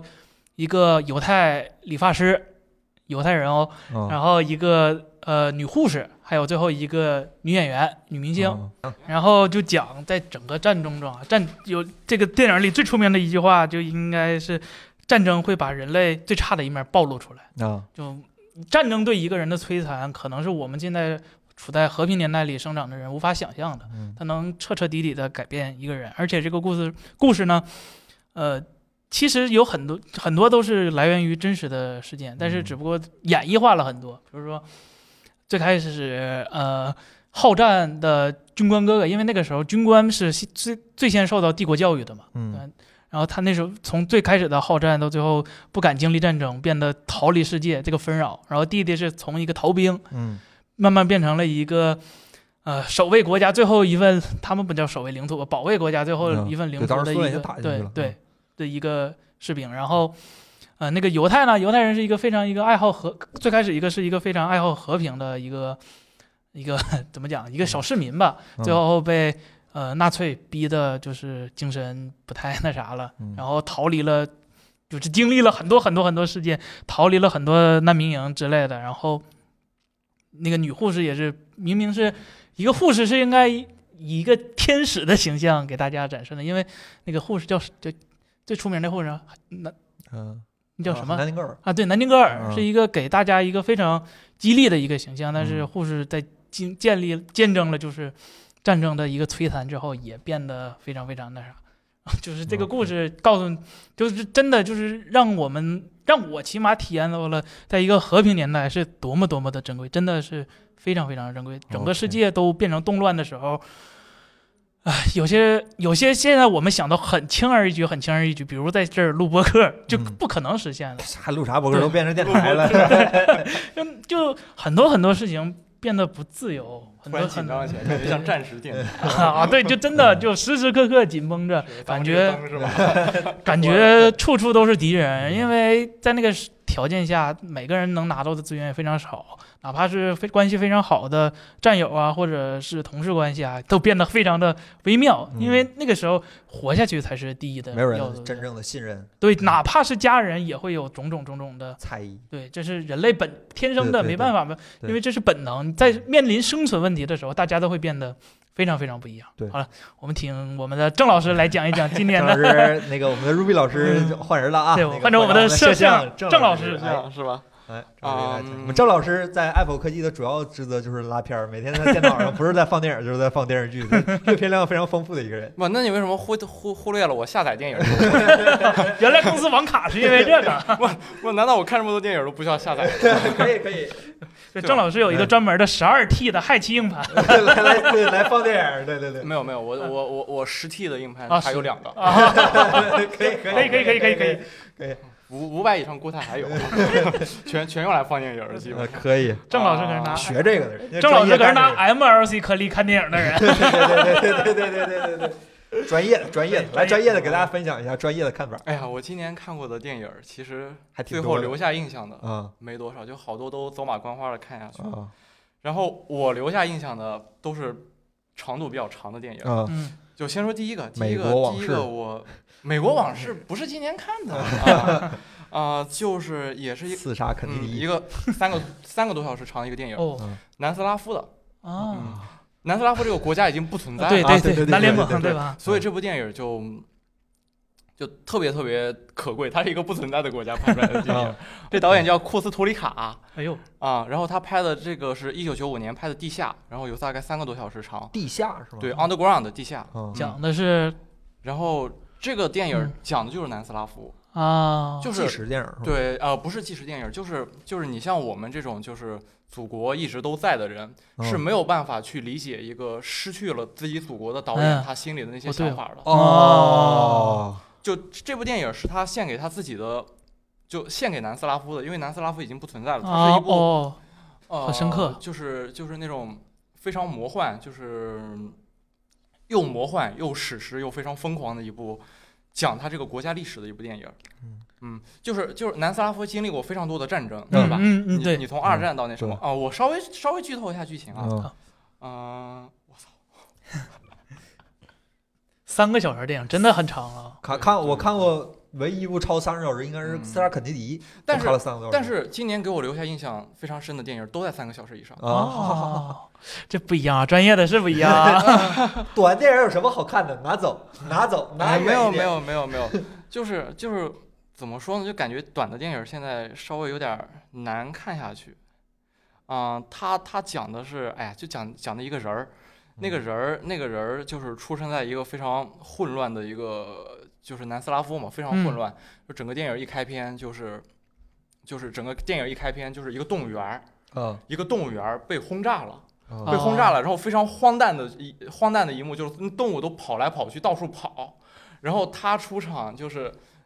从地上拽起了一只猫，拿那个哎呦猫猫把自吗己的鞋擦干净， 哎呦，然后再把猫扔 了。爱猫人士表示严烈谴谴 责，谴责谴责一下，嗯、不至于，不至于。爱鞋人士表示，示严厉抗议。嗯、 因为电影本身是特别荒诞的嘛，然后他那个、嗯爆发了，然后那个战争爆发了之后，他又比较他又比较机灵有脑子，他把一大部分人全部都那个弄到地下去了，嗯，然后去地下生产那个军火。哎呦，，对，然后为了为了打仗嘛，但是但是就是这个南斯拉夫，但是就是但是战争结束了之后，他没有告诉地下那些人的真相，他告诉他们二战还在继续 好他们哦依然在战时状态，就像我们现在一样。 就就是就骗他们，就不告诉他们外面的事情，让哦他们继续生产军火，然后每天每天，然后每天就是就是像我们一样，就是他就坐在那个广播室里面对下面的人广播啊，今天战争怎么怎么样，怎么怎么哎样呦，就一直在骗他们。好魔幻啊！这个我哦对那个多插一句，大有克洋曾经出过一个动画短片叫《大炮之街啊》，其实就是讲的这个故事。这个啊国家每天最大的任务，看领袖朝荒地上放一发炮弹，没人知道嗯这个炮弹是为什么要打出去，没人知道这个炮弹打向哪里，没人知道嗯为什就是这个炮弹最后会造成什么后果。但是他们每天会打一发这样的炮弹。哎大有克呦，洋老师，大有克洋老师《传世三部曲》应该是他的名，《大炮之街》他的名字，还有一个最臭哦最回忆最三部曲，回忆三部曲哦对对对对我我前段时间刚看的啊，那个。对对对，哎非常呦推荐大家去看一下，啊那个哦不长，妈十几分钟吧，啊，大大炮之街，嗯，挺长的吧，也不短，啊我就几十分钟吧，就几十就分就钟那吧样，，对，不长，因为它三部曲加起来对是 B 站两有，个小大家可时以去嘛，看一对下，吧对？对对对对啊，然后他，然后就是他把那些人啊都骗在地下，嗯他可不是没有目的的啊，嗯他让那些人都生产军火，他把那些军火都卖了，啊他赚钱，嗯你你你晓得我意思了吧？啊，就是哎呦，这这这就是整个电影都非常荒诞，这只是其中的一个情嗯节，当然了，后面那些人一定会见到外面的对啊，世界，世界，嗯对。然后那部电影，那部电影让人最深刻的是它那个结尾，嗯，就是 别剧 透，完了，剧透点，你我想想说，想想说， 这下尴尬了。嗯反正很魔幻是吧？啊，非常魔幻。呃，我也不说，我我我我我就说一下那个场面吧，就是根据应应该不会被剧透啊，应该不会剧透，就是，嗯，就是一片土地，嗯它它它从中间裂开，它从那个大路上飘走了，越飘越远，嗯，然后上面全是狂欢的人，非常魔幻。嗯哦，但是你可以理解，就是它这个国家分散了，就没有了，对，散开这了，个国家就没有了。这是我今年，哎呀，这是我今年最喜欢的一部电影我看了一下导演剪辑版，三百二十分 钟， 啊。呃对三百，但是五个多小时，朋友们但你看到它豆瓣评分了吧？啊，九点二分，它是冷门佳作战争片的第一。哎呦，好嗯，可以强，好强，好强！啊，好了，分享完了，好，该你了。了。啊嗯到我了是吧？那我也讲一个战争的吧，不过是另一个战争，啊、极速车王啊、啊，那个讲啊法拉利和福特的，哦对，法拉利和就福是特，对，对， 应该是这个战争也非常有意思。对，应该商业是战争嗯当年应该是呃勒芒吧，是勒芒啊吧？是，啊还不光不光是这不光是勒芒，法拉利就啊是其实讲的就是福特永恒的经典赛车 GT 四零的诞生史嘛，嗯，对，其实算是。是这样的。对，我觉得这片子最后看完之后，大家对福特的印象都非常好，非常好。对，因为 GT 四零本身它就是福特最伟大的产品，福特嗯嗯啊野马嗯 GT 四零。嗯 F 幺五零那个大皮卡，然后 T 型车，福特福特理论上来说是在我看来是人类历史上最伟大的汽车汽工业车，嗯，汽车工厂。尽管它现在出产产品绝大多数都不太行， 但是 都跟性能什么对没什么关系。它它车就不太赛车行没，但是它的有关系历史地位是非常非常非常高的，我觉得是人类历史上最伟大的汽车公司。当时 T 型车是吧？对 T 型车啊，T 对型人类第一台流水线嘛，流水线诞生的汽车，嗯真正的汽车走进平常，当然那个时候的平常 也不算平常，就是二二战前还是二战后？二二战战后后了吧对吧？？嗯对对，因为那个时候跟当时跟奔驰差不多是二战同时后美国经济特别好嘛，对对然后买对车对嘛，然后那个时候第一次出现那个汽车的流水线嘛，啊对对对第一个对下线的就是就是 T 自型行车，对，然后 T 非型车常人便类宜，人类历史上最伟大的汽车工业产品之 一，哎，甲壳虫不算嘛，甲虫不算。 啊，甲壳虫不算，怎么他后来衍生出的保时捷就那么牛吗？是吧？甲虫不行哦，我没说保时捷，我说甲壳虫，费尔南多·保时捷老师，他我真没觉得保时捷，保时捷很优秀，但是咱 T 型车它是历史地位上的那种。嗯哎，这跟这电影没啥关系啊对对对聊反正聊这电影，嗯对，《聊极这速电车影，王》这个电影还是能让一些不懂汽车的人能够感受到为什么人类喜欢在一条赛道上跑圈圈儿，比谁跑得快。啊，它嗯背对后对是对对速度的追求，对机械工业的改造，是对自己人类的极限的挑战。你嗯能够从这个电影里感受到这些东西，这部电影也够长的，也够也不对短，也这不短长短不是衡量电影的，它但个是商业片儿，但是也它因为看个起商来业片儿它看起来不太商业，也啊不太对像好莱坞，对对对，所以我觉得这部片子还是挺难得可贵的，对对对 而且它最后，嗯，冒着压力是吧，啊，说福特， 啊啊呃，对，反正就是很很很棒的，包括希尔比他本人的一生也 是可以啊说是，对，也也是这个也也，他是有点传记的那个对性对质的，对对，希尔比那对什么，希尔比希尔加入比大啊力不知道的话，野马其实就是希尔比做的，嗯，其实如果福特没有蜘蛛希尔比嗯没有希尔比，没有收购的野马，嗯野马当时是独立的公司嘛，对对对对对，被福特收购的嘛，嗯，我觉得他也不可能有 GT 四零这种车。对对，反正就是大家可以去感受一下，即使你不懂汽车，你也可以从这部感受那电段影历里史感是受到吧，真正的。为什么男的都他妈喜欢汽车？这个是有道理的， 就是对他说他不喜欢，他只是没遇到他喜欢那辆。男的都喜欢汽啊车，那这部个片子对也是巧，对，就是哎呀，想怎么花钱怎么花钱，嗯想怎么哎，他也不至于想怎么拍怎么对拍哦，但是嗯，非是非常值得一看那个对电影，和平和平年代的战争。对它是和平年代的故，它是和平年代的武器，它是武，它是战争时代的人类的保命的东 不西。敢讲不敢其实讲 剧情了，对，就不怕不就是要用这种方式来吸引大家去看，就是大家如果这也算是去年就是去年的片儿吧。去年去年去去年年去年对对一个嗯但比较是今优秀年的年产初品我们大家对看到嗯应我该是是，哦对我也是年初看我的，也是年初对，看，挺棒的。，非让大家看一下。有什么可以分享的情节吗？就是就是《电视特别人》，就是那谁那个贝尔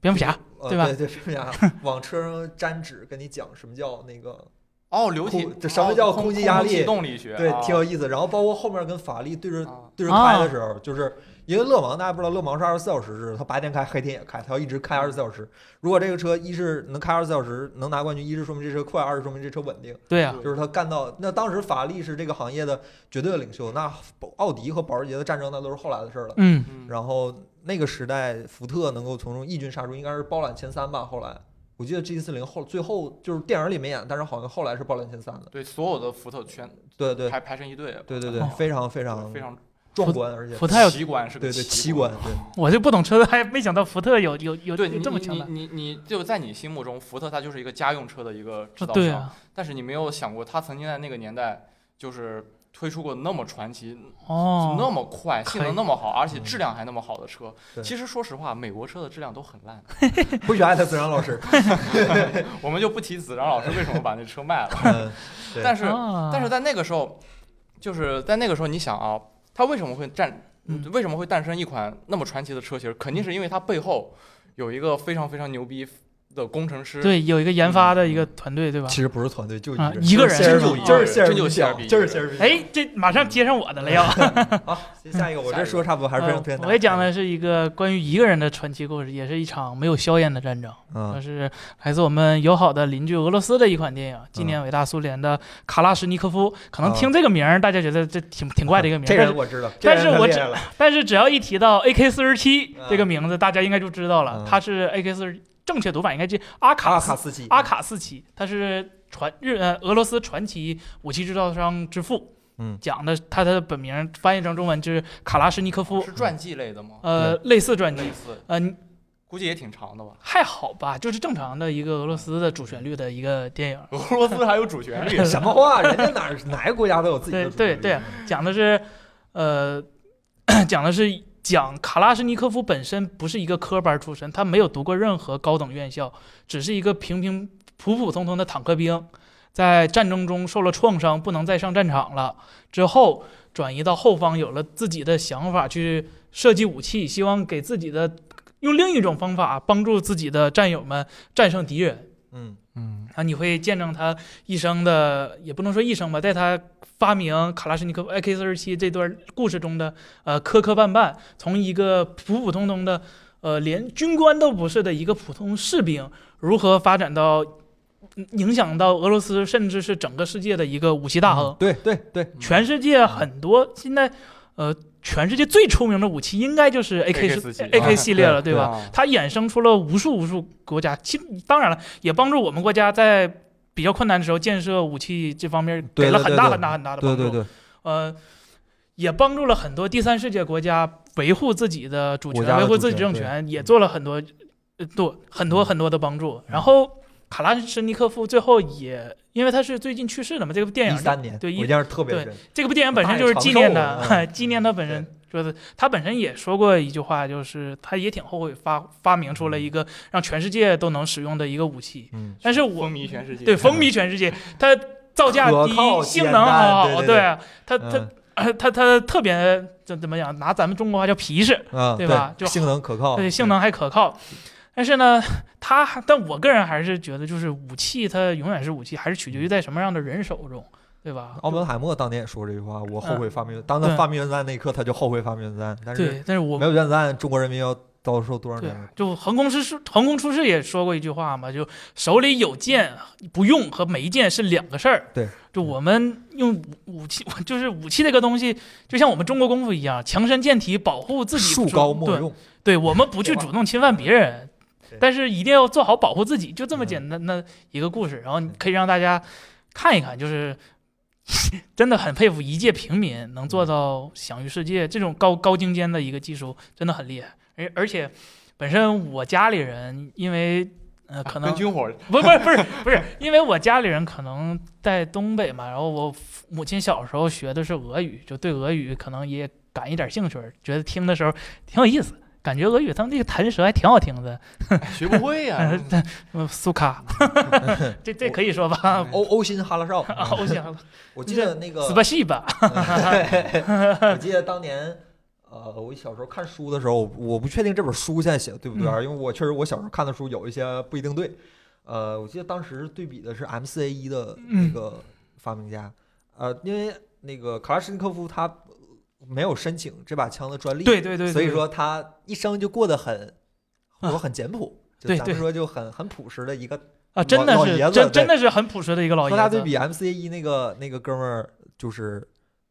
就很很嗯早就是申请专利，所以说就不缺钱，一辈子荣华富贵。哦但是我记得很年轻就去世了。因为是过嗯度放纵导致的猝死，在游泳池里死的。我如果没记错的话，这是书里的情节。我记得那一年，卡拉申科夫还去给他目前上了一束花。哦对，一代两个一代枪王两个人是吧？对是人类历史上最伟大的哦枪械武自动步枪武器之一哦。这两个人，对，对呃刚看这个电影，我 不知道好不好说，不好说就剪掉了。嗯就是你能感受到苏联在六十年代、五十年代那个那个最强势，几乎就是也不能说最强势吧，但是社会比较稳定的那个状态下，苏联人民其实他们那个怎么讲啊，制度也是。有一定优越性的，就是嗯非常好。就可能我小时候就东北比较慢吧，就是受苏联那边影响比较大。其实我看到的好多电影里的那些，比如说建筑风格呀、然后学校啊，然后呃学习的那种就是工具啊，嗯就是和和东北真的就是有很很很大很大的嗯相似度。对你去嗯看，就是苏联那种小楼儿，不，我们这个园区对原咱先这国个药集对团对，对就就是那种苏式的那种对对棚对楼对对，我们可能北方对这方面还是比较对对对对有一对些对的，对对对，嗯真的挺有意思的。哎，该我了。啊，哎，第二部，第二部第二部是最近看的啊，也超级长，嗯又是三个多小时嗯。然后我看这部电影的经历，应该我不，我看这部电影的起因啊之类，我觉得可以说一下。就我当时为什么要看这部电影呢？是因为彭总稿没写完。 就就 我，我我我在办公室里不能干等着，对不对？ 不能干等着，天天 呗嗯，然后拉片儿呗，哎。学习 哎学呀，习。学习学习，就是当时我也不知道，我也不知道，就是哎呀，在什么地方看见的这部电影儿，但是在看这个电影儿简介的时候，啊，我念一下这个简介啊，这个电电影儿它融合了什么东西？爱情、亲情、暴力、偷拍、同性恋、宗教、邪教、信仰、cult 片儿这这能这说吗？啊，能说能说，啊哎，你放心，这个这个这个还是能说的。就是就对这种邪典片儿，你知道吗？哎呀，人就一下子有那个兴趣，突然想看啊了是多少有一点儿，哎多少有一啊点儿，我 多也多 少少有一点兴趣。然后那部片子还被人传在优酷上。啊啊，对我连下载都不用下载，啊，啊这片儿叫什么呢？嗯，叫《爱的曝光》哎，他跑啊啊，是一部日本的，啊，又到日本，怎么嗯，没又找到没日跑本开？啊，你逃不开日本。 零八年有部片子，片长两百三十七分钟哎呦，啊，但是我看的时候一点都不觉得它有两百三十七分钟，我一开始是在我电脑上看的，但是我电脑上看着看着之后，我就发现有些镜头不太对，然不后太对，我就我就不太好意思继续拿电脑看了，我就拿手机看。然后我记得我我我我就拿手机，我就一个人，我就是那俩屏幕我都没用，我就把那手机放我们那个充充电座上，放那个 S 一上就看。然后手机当时电应该还是基本上是满的。然后等我快看完的时候，那手机就已经报警了。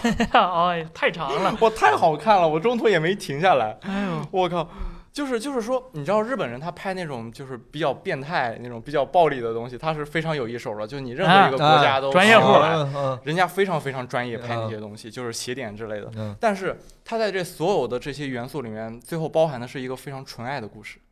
哦，嗯就是最后最后回归到那种特别特别纯真的爱情的时候，真的，哎呀，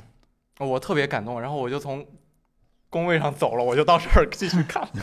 哦，这 种在可以荒谬可以的世界中寻找一丝救赎，对是吧？就是就是他给你他给你营造出来那种氛围越荒谬，然后他最后最后带出来这个故事越纯洁越纯真。然然后啊，哎有意思，有意思，嗯有意思。我我虽然观影体验，哎呀没什么好谈的，是拿手机偷着看的。 啊，你那个能播杜比世界的手机屏幕不行是吧？哎不，这是零八年的，拿那种非常质量很一般的摄影机拍出来的电嗯影，哦应该是个胶片吧？嗯，嗯但是，哎，我也不太想剧透太多元素了。但是很推荐，是对吧？很推荐，很推荐。 ，OK，就是嗯你千万不要怕这部电影长，你如果觉得那个。如果觉得我上一部电影就是那个《地下》那部电影有点长的话，这部电影的四个小时过得非常快，啊， 看完就下班了。 看完这， 好好好好，可以可以，彭总会听这期节目的对吧？行行。不对啊，我还是得感谢彭总，要是因 为哎别说了，别说了 OK，OK 离开离开主越来越快了，加速哥，他要是写完稿儿，我就没机会看可以可以，看这部电影啊。我觉得嗯，一两天劲儿都没太缓过来，就是哎，太喜欢这部片子了。好，嗯， OK，啊，既然既然都说到那个邪典片儿了，我这个不算邪典，但是我觉得我这个视频用了一种不是视频，我这个电影用了一种非常非常新颖的拍摄的方式。嗯我一直觉得这部片儿就是咱们这个做科技的应该看一看，嗯啊，那觉得很请棒的一部片儿。这部片儿也是豆瓣二百五十，应该很多人看过，叫《网络迷踪》，是亚裔的这个啊巧了，我没看，没看是吗？对，就是、天天摆着，然后没看。啊，我还是非常非常推荐大家。这个电影导演好，如果我没记错的话是个印度朋友，哦，然后网络演迷员踪是全嗯部主演全是亚裔，非常非常牛的一个电影，我记得有点这个是去年的吧，还是前年？有年头了，是吗嗯是吗有年头，嗯，一一八年年的，的，一八他年是的，啊对对对对我他就是记得对，他是 top 二百五的二百五。嗯，非常哦非常棒的一个电影。这电影怎么讲呢？就是它故事其实，呃，就是有一点新颖，基本就是呃女儿失踪了，爸爸找女儿，嗯，呃，，但是这个电影内核就很呢吸引人是吧？对他一开始这个对开头对就对保证你能看下去。对，很能看。嗯这电影一开场就知道这电影就不一般，因为这个电影最重要的是它的表现形式。嗯，这电影是全程在电脑桌面上播放的，所有的搜索都是打开一个哦浏览器，啊谷歌搜索，然后看帮找人的时候都是打开那个苹果通讯录，然后哦开始打电话。所有的界面都是在电脑显示器上完成的，包括这个父亲，这个父亲全程基本上就是对着电脑显示器在演演电影。哦，哎，那他有有拿摄影机拍什么东西吗？几乎没有。好像有什么视频算吗？拿啊，手机拍视频？对，我我我我我对看一眼截图，好像全都是前置摄像头手机。对对对，非常非常，包括它中间有一些叙事上的转场，也是靠那个，呃，那个那个这其实我我新闻播放哦 YouTube 靠视频播放、流媒体播放来穿这个剧情，就非常非常神奇的一部电影。啊，我听你这么一说，我觉得这个片子的前期的编排真的好难，好拍了复杂。三个月，剪了两年，如果我没记错的话是这样那的。他前期准备要准备那么多奇奇对怪怪的素材，对对对哇塞，这这这太有意思了，这个电影。对，非常非常推荐大家看，啊，不好意思，我错过了，我靠。尤其是这个电影内核也很有趣，就是嗯它讲的是女儿成长嘛，然后在妈妈去世的前提，这是剧透了啊，就是他嗯他开一开场大家就知道了，这个不用剧透，就是妈妈去世的前提下，父亲和女儿缺乏沟通嘛，然后有一天发现女儿失踪了，这个父亲发现自己没有任何渠道来了解女儿，然后一步步了解，发现自己的女儿自己不认识了，就变成了一个自己不认识的人。就是，尤其是引申出来的话，就是华裔家庭在美国社会里缺乏沟通的这样的一个状态。哦，就是华裔家，为什么是华裔家庭在美国社会里缺乏因沟为通？它是在美国发生的华裔家庭的故事。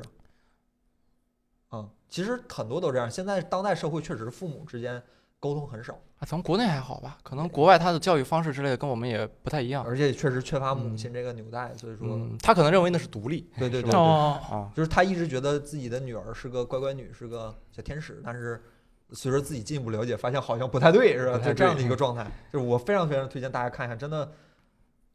很优秀、很优秀的一个作 品。好，我最后一个了，啊，好，我这就最后一个了，呃我其实也也你要让我讲也有很多啊，吧 继续继续继续，呃，那就倒数第二个好吧？啊，好，倒数第二个，说来其实有点悲伤，是我前女友 她最喜欢的一个啊电影，是昆汀的低俗小说啊哦啊，这哎呀，那不光你前女友 最近，这个很优感觉秀，我怎么感觉占被被占便宜了，有备 莫凡，就很棒很棒的作品，对这这个作品真的就牛逼，哎呀就牛逼就完事就儿。是 这对你我我不知道怎么形容这个电影，因为因我最后才想说的是因为我没有一种就是能具体的描述出来有一个种环状的感觉，对这个电影，你要让我说它它好好在哪儿，我其实挺难说，它很微妙。嗯但是是你看一遍的时候，你就觉得，反正整个人都是感觉不一样。我觉得很多人都是因为这部电影就是爱上昆汀的，嗯把他所有对电影对片都对刷一对对对遍对对对啊对，对，其实嗯，这个电影是属于那种看好几遍都不会看腻的那种电影，嗯就每一次看都有每一次的 就新收 哎呀，获。我印象是真深呀，这昆汀是真的喜欢讲啊。嗯啊， 对， 嗯变头屁，昆但是很，但是感觉很对味儿。呃，我就就他这个人就应该对拍这种东西，对，我就觉得这对片子里必须要出现这些。我而且我觉得这个片子啊，配乐也真的非常非常非常哦非常强强悍你不觉得这片子还是叙事太牛逼了吗？啊！对啊，那当然就是你讲不出来，我就想说嘛结构啊，，他玩的结构玩的太妙了。对啊嗯，他他他非他线性，他不像那种 信条那种就迷了迷糊的那种感觉，嗯但他是很清晰，，对他他能让你看它到，是它一个故事，很对棒的故事，它只是一个很巧妙的、很棒的故对事。，但是我由于心理不太健康，每次看那个时候都会想起不开心的往事，所以说人生也就看过那一次，那那这样，你多看点昆汀其他的 片子。就更不开心了，是吗？ 不，不会，不会。我觉无耻得，混我蛋我我觉得，我觉得昆汀的电影很少会让人不开心。灵感大烟枪，对啊，对啊，那怎么会啊让人不开心呢？我 操！对看着会让人看完了就会有一种很爽人的家感他妈觉。有背景故事 在，你不能强哎你不能强加那那这那个我那那我不是希望就是能，嗯我顺着你这个说，好，我顺着你这个说，我这个这这个电影不长，啊嗯但是必须连看 三部，啊最后还是很长。啊，你错了，就回到未来，回到未来二，回到未来三，哦我哦，修这个我以为《黑客帝国一》《黑客帝国二》《黑客帝回国三》嗯 这个这个三部曲，我觉得是这种就是商业科幻片里面三部曲的一个非常经典、非常有代表的一个作品，就是嗯它连续性非常好。它在第一部的尾巴里面给你埋下了第二部开头的那个什么，哦，有伏笔是吧？对，有伏。笔。然后我其实当时看完第一部，我是不想再看的，嗯，我不想再看。但是不不，我当时在看第一部之前，我是不想把这三部看完的。啊但是我在看完一之后，我就觉得不行，必须得看啊。必须得 看二。然后看完二之后，又发现必须得看三。哎呦，它可以三个故事全部都是嵌套在一起的，就是哦当时一个嗯，就是你现在看起来 bug 很多的一个关于嗯时空穿越的一个故事，就是它也是一个元元素杂糅的非常多的一个片子。你像你像美国人，美我觉得美国最后拍片儿拍来拍去都都离不开西部，啊，他们喜欢这个致离敬不。离致敬西部，就是就是我从最早的西部片儿到后来科幻，科幻科幻的内核还是西部片对儿。对，他那个精神还是对主对旨对还是那它个主旨，旨，它开主拓旨未永远来对是吧？自由。嗯，然后然后这是一部喜剧，就是跟我就跟就跟前两部那种要么史诗啊，要 么精神错乱，啊精神错乱的片子，要么就变。态 对，它一部喜剧，然后是科幻冒险类型的。啊，就是可以可以，嗯，怎么说呢？就是哎，我稍微讲一下剧情吧，也没关系的。啊，这个其实不用讲，很经典了，这大家会会自己看。这很经这典个你们都看过吗？呃没有我我看过，你看过《回到回回到未来》嗯也就那没印象不太深，但是我应该看过那三个呢？三，我没看过三，我第一部我对啊知道是看过的，因为那跑车回到未来那个情节哦太经典了哦，嘛。对对对，对就回到未来那个跑车，他是不小心把那个人给送到过去了。对对对，啊，然后他送到过去之后，他想回到他现在这个时候，他又去找那个造跑车的那个人，嗯就找那个博士，然后之后发生的一系列故事。然后第二部是到了未来，第三部又到了一百五十年前，回到了西部美国那个狂那个狂野的西部时代。啊、我觉得，我觉得这电影是让我就是看过最开心的一部电影，哇，太热血沸腾了很棒。这个嗯电影、据说啊，这个电影的书比电影还好看。啊！这个电影还有书，据说这部电影，因为我是我没看过，很惭愧，我没看过。但是据说啊这部电影的书比电影好看多了，就是有一些情节电影没拍出来，书写出来哦了，就是书还好看。天哪，嗯我我我没有我我我没有这个印象，我靠！行，我回去看一眼这个书。嗯嗯， ，OK 好，我分享完了。啊，那咱们这期啊，其实我还有好多动画片儿想跟大家分享，是吗啊那你那你分要享不一下以后有机？分享一下会，还是这次就说完了。这次我们你你有番要跟大家分享吗？今年的嘛， 对，今年的真的我嗯啊，我给大家就简单说一句，凑个两个小时整好吧？好啊，好那可个以第一个是一度入侵，这是今年上半年我个人认为比较这说动画片，你俩也不看，有点搭不上话 哎，他看不是，但是看我现在是处于一个不爱 看新番的一个啊，在追老番哦叛逆年龄。啊，你跟观众说一说，啊，《异度入侵》《异度入侵》，我个人觉得还是非常今年上半年非常优秀的一个作品，就是它有点像《盗梦空间》，哦去你脑子里植入一个想法，啊，或者去你脑子哎，是里不是金敏的那个？呃，红不是红辣椒，跟红辣椒不一样，不是红红辣辣椒椒是做梦，但是啊它不是，它是去去找你的记忆啊啊，这样的一个状态，它去它它这个讲开就比较好不太好讲，你就讲讲设定吧。就设定上是未来日本东京，就是找了一批啊，这不能说，这说了没 意思，就是找了一批人，他们负责去呃他人的脑子里了，然后来破案的故事。东京警哦换察，对对对，找找一群找一群人来破哦案的故事。我有一个反哎，面感觉跟那个红辣椒还是有点像。你说做梦这种，就是描绘去他人脑子里这种故事，天底下还有比红辣椒更好的作品？对啊，，我我一提就撬不开了，我对靠。金敏是不太能超过的一个红辣椒伟是大的有一个我都不用说，就红辣椒一部就让金敏足以传世了。红辣椒就天底下没有任何作品在做梦这事儿能和红辣椒比。提到金敏老师，最遗憾的就是他去世之前的那个一座造梦机器，嗯可能永远都，看不到了对。啊，就烧烧掉了吗？是吗嗯，可能因为没有金敏老师嗯，没没有灵魂了，嗯，对，不，现在没有灵魂都没关系。就是我觉得他的作品，没有没有人能继承他的我就只想看他的那个对什么。啊造梦机器，只想真看的这个，故事我我真的嗯真的期待了很久。嗯，就金敏老师虽然就很惭愧，也是金敏老师去世之后，我才了解金敏是一个这么伟大、这么有嗯能力的一个人。对于我们这一代人，但我嗯不是，对我不是，我是哎哦他在世的时候我就哦很很爱他了，就不是很喜欢，但是已经对很很认可这。我是看过他的遗书之后才了解他这个人嗯的。我觉得看他的片子也是得年年龄也稍微大一点点嗯。如果真是我们就上初中那啊，样对的，话，可看能不懂很你也隐看不晦，懂他的对，片子。嗯嗯，东东京教父还可以看一看，啊热东闹京闹的还可以教看一父看，那嗯是他唯一一部稍微有点火的片子。热闹闹的也能看。嗯，我记得我记得他那电影，我有一部好像喂一马开始没虎看懂。对，嗯，红辣椒、千年女优，为麻布嗯，没有对对，前前女友也推青荐，年青年旅游很容易懂。我觉得有机会大家可以做一期拉拉片儿，因为前女友应该大家做一期拉拉片儿，哎呀，他的所有片子转就嗯场看啊的就就很棒。就像做梦一样对，太太怎猛么了嗯样拍一部电影翻拍不了的动画片儿？金敏告诉你答案。大师，这金哎敏真他的当是时我记得他当时讲过，就是有人问他，他为什么不拍电影？他说电影节奏太慢了嗯。他说电影你打一拳需要大概十几帧，但是你如果换成动画，打一拳只需要十帧嗯。就他好像他好像非常执迷于动画的这个节奏。嗯然后再一个，你没有办法翻拍电影的点是他的转场，嗯，他的转场没有办法翻拍成电影，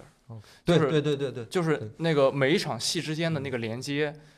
电影怎么可能做到？不，电影是可以做到的，嗯只要我们有钱都可以砸出来。但是它跟动画不一样，它跟动画那种表现张力是不一样的。嗯它对跟动对画的对表对嗯现张力嗯是不一样的。对他也是认为动画的节奏要比电影更适合他的片子。他们梦就应该是不连贯的，就应该是前言不搭后尾的。金对敏就是那个最对伟大的对对梦嗯，而且他片子就是如他所说的，他片子节奏都非常快，嗯，你也不会看着很腻，因为他转场什么太快了，他那个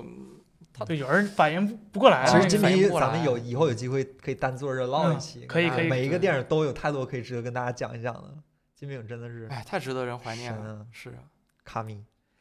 啊，对《帝都入侵》反正也推荐大家看，因为今年确实是因为也是受疫情影响，今嗯年日本动漫界也不太景气，嗯，今是年也没有什么特别特别好看的番，我就挑几部今年看的觉得比较好的跟大家分享一下。《一路入侵》是一部啊，我本人是特别爱看日常番的，所以我嗯找几部日常番跟大家分享一下，好吧？日常啊，日常啊，第一个日常不说，日常是每年必须要看个两到三遍，就是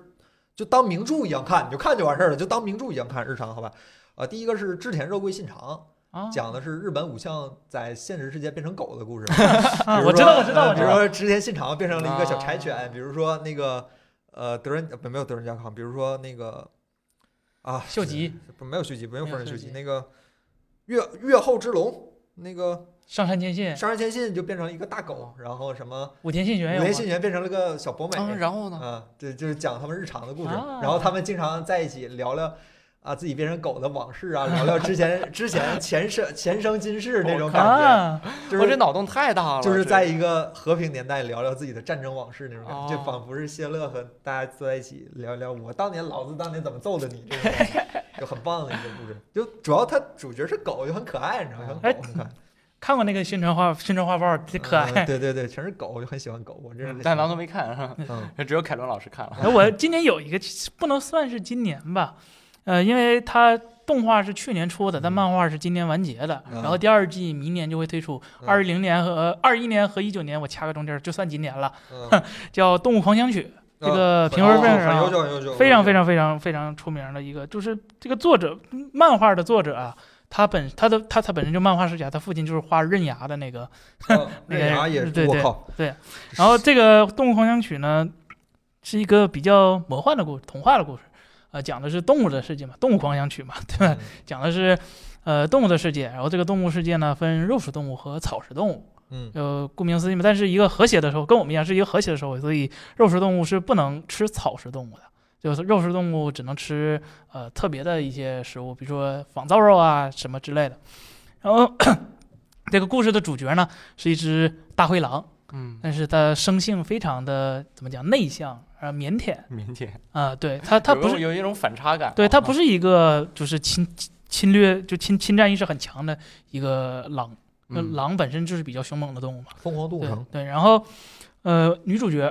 说女主角好吗？母主角，母主角，雌性主 角嗯 性是一个猪猪兔，是个小兔子。哎啊那小兔子呢？但是虽然是个小兔子，看着很可爱，但是生活阅历非常丰富。呃，就是怎么讲，老练，呃，校园的大姐大那种感觉啊对就对对经历对了对很多对很多 很多都懂，别问，问啊，就都呃对懂。对，然后对男二呢，就是一只呃精英的一个草食动物的鹿，嗯是一个呃的一个叫什么梅花鹿，还不是梅花鹿，反正这是一个雄鹿，对吧？男主角嘛，毕竟是第二男主角嘛。嗯然后会讲他和他们几个奇奇怪怪的一些经历啊，自我的救赎啊，然后不同种族之间的爱情啊，然后也会反映到其实现代社会中很多很多很多的一些问题。然后漫画在今年完结了，那不算日常番，呃，不算日常，对，但是是一个非常很激烈。对，很，我觉得是一个剧情，不论是很剧棒情还是画风都非常优秀的一个片，对然后也没什么剧透的，只是告诉大家结局是糖，可以放心看就是 了，好吧？这个不算剧透，我、嗯因为有的 发刀子的片儿，这大家听了就不想不太想看了，嗯大家可以放大心看，可能过程曲曲折折的，但结果一定是好的。然后这个片就非常的甜，到最后的时候，你会看到不同人物、不同人物成长，然后会讲到，呃，可能对很有一些人有帮助，就是做人的选择之类之类的，非常用动物的角度去刻画出来一个人类在遇到各种问题的时候如何纠结、如何选择，然后以及很多用动物的角度来考虑人性的一些问题，比如嗯说，嗯、比如说你不经意间的动作，可能就像刚才我们校友说，你不经意间的动作可能对别人就会造成很大的困扰、歧视啊，或者是什么之类的，哪嗯怕是性别啊、种族啊，甚至是外貌啊、声音啊，其他很多很多很多嗯，从你能从中学去很多。然后希望大家，啊尤其是学生吧，就可以在以后少少趟趟一点坑，嗯然后多谦逊一点，会真的帮助人很多很多很多。 ，OK，好，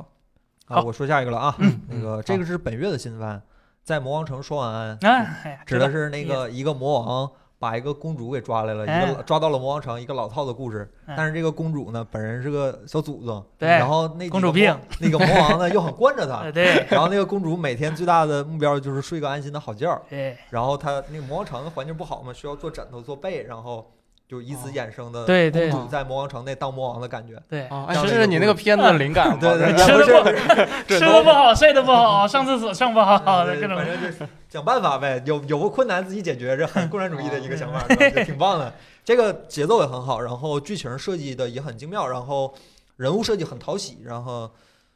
就在我一个日常番爱好者看来，这个算是今年我嗯个人认为最优秀的几部日常番之一了，因为确实今年好动画不多，这个算是今年在我看来可能都是评分最高的几个动画之一了。这个我看过漫画，所以对，漫画也挺扯的，对，动画更棒了。哎动画恶魔小熊，谁会不喜欢恶魔小熊呢？对你吧说日常你不推荐高木同学吗？高木同学嗯高，同学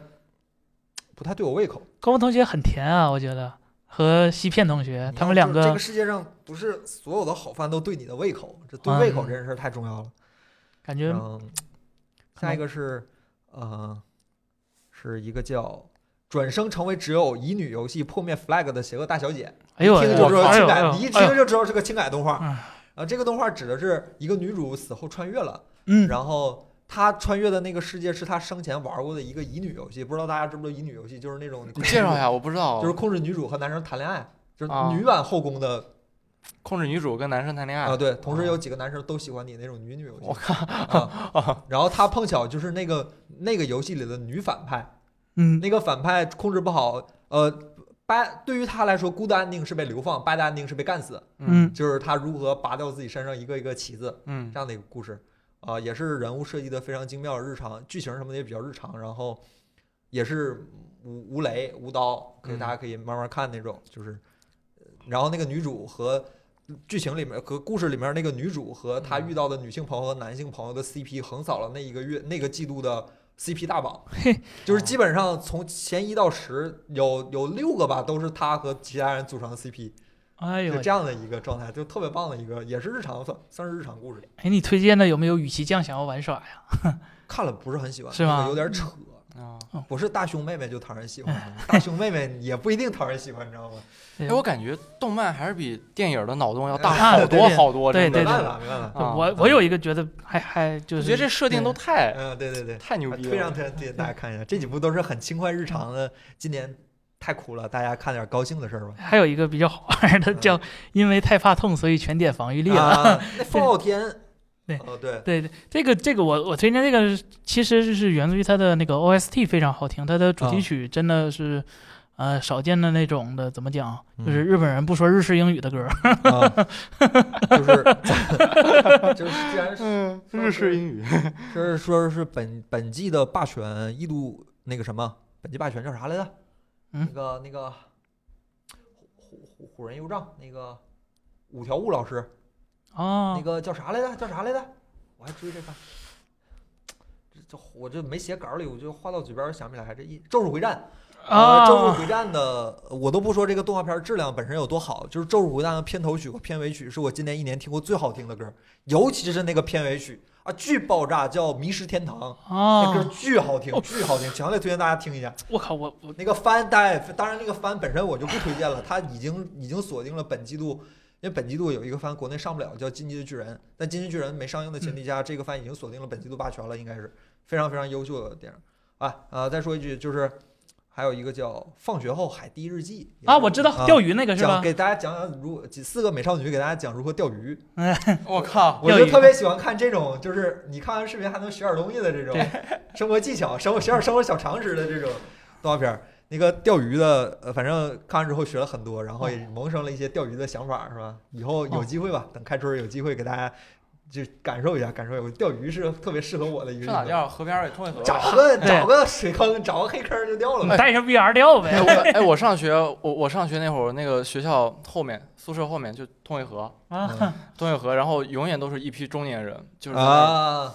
愁着个脸，就那放个鱼竿儿啊、嗯，钓上去，然后把那个鱼扔下去，然后再钓上去，把那个鱼扔下去哦，。钓鱼是一个特别姜太适合公我钓的活动，就是你也不用这想，坐在那儿就咱咱们这个办公地点绝对可以满足你，就是两公里。嗯两公 里可以啊可以我而且有一个鱼竟然能没钓上来说，我忘记嗯了，有个把就提到老二次元，不能放忘了哔哩哔哩，提到哔哩哔哩不能忘了炮姐，啊提到炮姐就不能放弃某科学的超电磁炮 T，、啊呃，就超电磁炮的第二部嘛，今哦年出的 T 嘛，还可以啊。T 是啊，那个番其实挺炸的挺呃挺好，只要看啊挺好嗯前十前半部分，到啊。后半部分是原创剧情，就前半部分是忠实、非常忠实于原著的一个剧情，哦，OK 然后你可以看到，呃，出现了很多新人物吧，比如说嗯在魔镜还没有大展身手的血版君霸，就是嗯 LV 五的第七名，啊以原始能力者长得也挺帅的，但是嗯中国由于某某衣服的画风问题给和谐了一点儿，啊是日旗嘛，这这中国哦不可以嘛，？对然后哎，不可以。对对对，然后另一个就是，呃，石峰这回变成了，呃，可以说是女主之一了啊吧？就就不比炮姐嗯出场次数少，毕竟封面上就有她。嗯然后，反正就哔哩哔哩这个名字本身就来自于来自于炮姐啊，对炮姐嘛，所以说放电妹。对大家就看一看，也挺有意思嗯的。反正我个人是忠于，我觉得，我觉得炮姐比，我觉得炮超电磁炮比魔镜好看。我觉是得吧魔镜比超电磁炮跟你们这帮异 类。我觉得炮姐好看一些。谁喜欢看上当当麻，天天在那儿乐乐乐的，我还是看炮姐好。我们看的是《一方通行》，对一汪东宁其实今对嗯去年出的吧，也不是很好看。某科学一汪东宁嘛，呃，不是，我是说就是原作的一方嗯通行非常好，就超就是那个《禁书目录》《禁书目录》里的一方通行真的非常非常帅嗯，啊！我真的就是推荐这些。接下来给大家推荐三部国漫，好吧，是国漫。第一部叫《快把我哥带走》，这个番同时有中文版和日文版，推荐大家都看一下，因为两部在翻译上有点奇怪。呃，这个过程是一对兄妹的故事，然后兄妹和周围同学，就是他，你看他穿那个校服，你就很能带入到自己生活里，一看就是中国校服那种感觉。我靠，嗯，咱们国漫都发发展还挺挺呃那挺什么呀挺棒感的，觉我挺看棒的，挺。棒，也是每一集很短，三分多钟泡面番三。分多钟哦，嗯，泡面番就挺有意思的，就是讲述呃一个高中，应该是高中生，我我忘了那个哎叫什么？你叫“快把我哥带走哦，我靠”，啊， 你一听就知道是妹妹嫌弃哥哥的这样一个很传神的故事。突然有点想看。啊然后呃，我比较推荐国番的国语配音的一个主要原因是有一些梗，你用中文说起来更有意思一些哦。比如说开头的时候，他们俩想去买烤肠儿，妹妹有钱，哥哥没钱，俩人看着烤肠机发呆。然后妹妹他俩刚上完体育课，妹妹说了一句“本宫饿了”，然后哥哥说了一句“啊，朕也饿了”。这个这本宫和朕，你让日文翻译可能就翻译的不那么传神。但是你哦中文翻译一听说啊，本宫饿了，朕饿了，就觉得很有意思这样的一个状态，还是推荐大家看一下的。也是，哎，你要说温馨，还真不是特别温馨，就是兄兄妹之间打打闹闹的那种小故事，也充满着一些戏剧化的冲突，但是嗯不是很就也也很讨好很讨人喜欢那种故事。呃，第二个是叫《大理寺日志》，也是今年比较火的一个国漫吧。它讲的是呃唐朝的大理寺那个办案的一些小故事，也算是日常吧。唐朝大理寺办案日常，然后那个主角是只猫，猫爷，哎，我好像嗯听过这个。 对对，猫爷的。国漫离得开血族吗？不不看，我推荐三个都是比较日常的小故事，然后也挺棒的。今天比较火的一个，当时我记得盒蛋什么的都卖挺开心的了。然后还有一个是餐桌上的《世说新语》，这个是不是今年的？好像是有几年了。它讲的是《世说新语》里关于吃饭的一些故事典故。呃，《世说新语》大家知道其实是呃比较比较讲故事的一个书吧，然后一个古文。然后他本人这个番呢提取了一些呃《世说新语》里一些关于吃饭的故事。呃，这个番比较好的是它画风。如果大家知道，咱们台湾有一位非常优秀的漫画师叫蔡志忠，他当年画过一些佛教的漫画，比如说呃佛经不说了，比如说孔子说、老子说，他本啊人、我如果没记错的话，在今年刚刚出家。哦，他本人就是这么一个人。哦，就是很有很像很虔诚的一个人。他他或者说他今年才出家，应该这么说。他我在我看来，他早就应该出家了。啊 哦就他他他早就没出家的时候就是那个状态了，就是咱说开玩笑说是有点神神叨叨的一个人，但是本人是一个智商很高的一个人。呃，就这么一个故事，也是当一个每一集可能也就是几分钟，大家可以当一个了解中国传统文化的一个小故事来看。大家生活中一定接触过这些。对，这是三部国漫，我今年看过的三部比较好的国漫。我看我我说实话，我看国漫也确实少。这三部，呃，《大理寺日志》是比较火看的，剩下两部确实都是有缘得见。嗯，就是这种缘分很重要。看看漫画这个看动画这个东西缘分很重要，就是有缘得见，就很对胃口，给大家推荐一下嗯。呃，森森还有什么想说的吗？没啦。那呃我最后收个尾，好吧 OK，嗯，呃 收尾。牛姨的传世经典，牛姨大家知道，荒川弘老师，嗯，日本少有的女性大漫画家，她画的每一部漫画我都非常推荐。牛姨的传世经典，如果你了解牛姨的话，你猜我可能会说《钢炼》《钢之炼金术师》，或者是《亚尔斯兰战记》，但是都不是。我推荐《银之池》，《银之池》大家知道牛姨是北海道人，北海道类似于咱们嗯东北中国东北，对，民风比较彪悍，然后对爱好开农场、种地啊这些。啊，对对， 牛一从小就是生活在一个养牛场，这是为什么他的漫画形象是一个牛，是个奶牛的形象。牛一在他漫画里出现都是个奶牛，然后不是为啥叫他牛一对吧？然后牛一他之前就自己画过一个漫画，就是讲他之前北海道老家的时候和老爸一起经营牛场、呃经营农场的这么一个嗯你不 上。呃，他家里也是养奶牛的。然后银之池讲的是一个本来生活在城市里的孩子，读书什么特别好，然后因为一些事情转到一个农农业学校，然后开始学着干农活儿，开始学着喂猪、养马、种地，开始整理农具，就这么的一个故事。但是在这个过程中，他本来来的时候是因为这些事情来的，然后他来了之后就开始感受到了来自农业这种最质朴的冲击。就是一个非常有意思的故事，就是比如说你养你你家有你家是养猪的，你家里有一堆小猪嗯，小猪很可爱，大家都很喜欢小猪。你给一个小猪起了名字，嗯，到了出栏那天你怎么办？呃，想一下这个故事，你自己设身处地想一想，我都不敢想这个事儿。就比如说我家小猫变成了小猪，然后这个小猪你明知道有一天它会被送去屠宰场做成肉，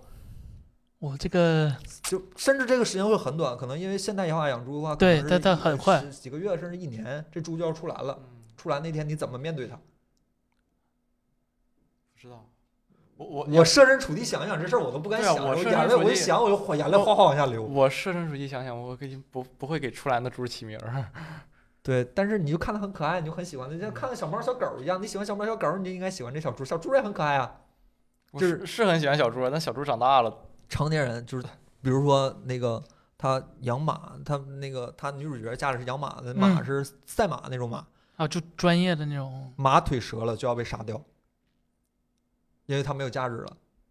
我去，就是感觉很考城验里人性很难直面的那种，只有呃，只有真正经历过这些事儿，才会觉得心安理得，并且完全不 care 的那种，那种道德上的问题。我嗯我这里用道德上的问题，就这个故事其实给了非常非常多的解答，当然也包括一些，比如说食物是如何做出来的呀，这个草应该怎么割呀， 树应该怎么种啊，猪应该怎么养啊，就很很多很多这样的故事。这一看牛一这，我操，有生活， 这这人有生活，就这这这这，刚才提到这这把马宰了，我就想想起来，走罗兰花园里一句话：“嗯，你将不再是道具，而是成为人如其名的人。嗯，”就对是就可能我们觉得，所以说，对孔子当年说过“君子远庖厨”，就是说，就是因为你只要进了厨房，你就会和这个和这些肉啊什么的发生一些关联。那这个对于君子来说未必是件好事。所以“君子远庖厨”不是说君子不做饭，是就是他他君子不做饭，但是他君子不做饭的原因是因为这个，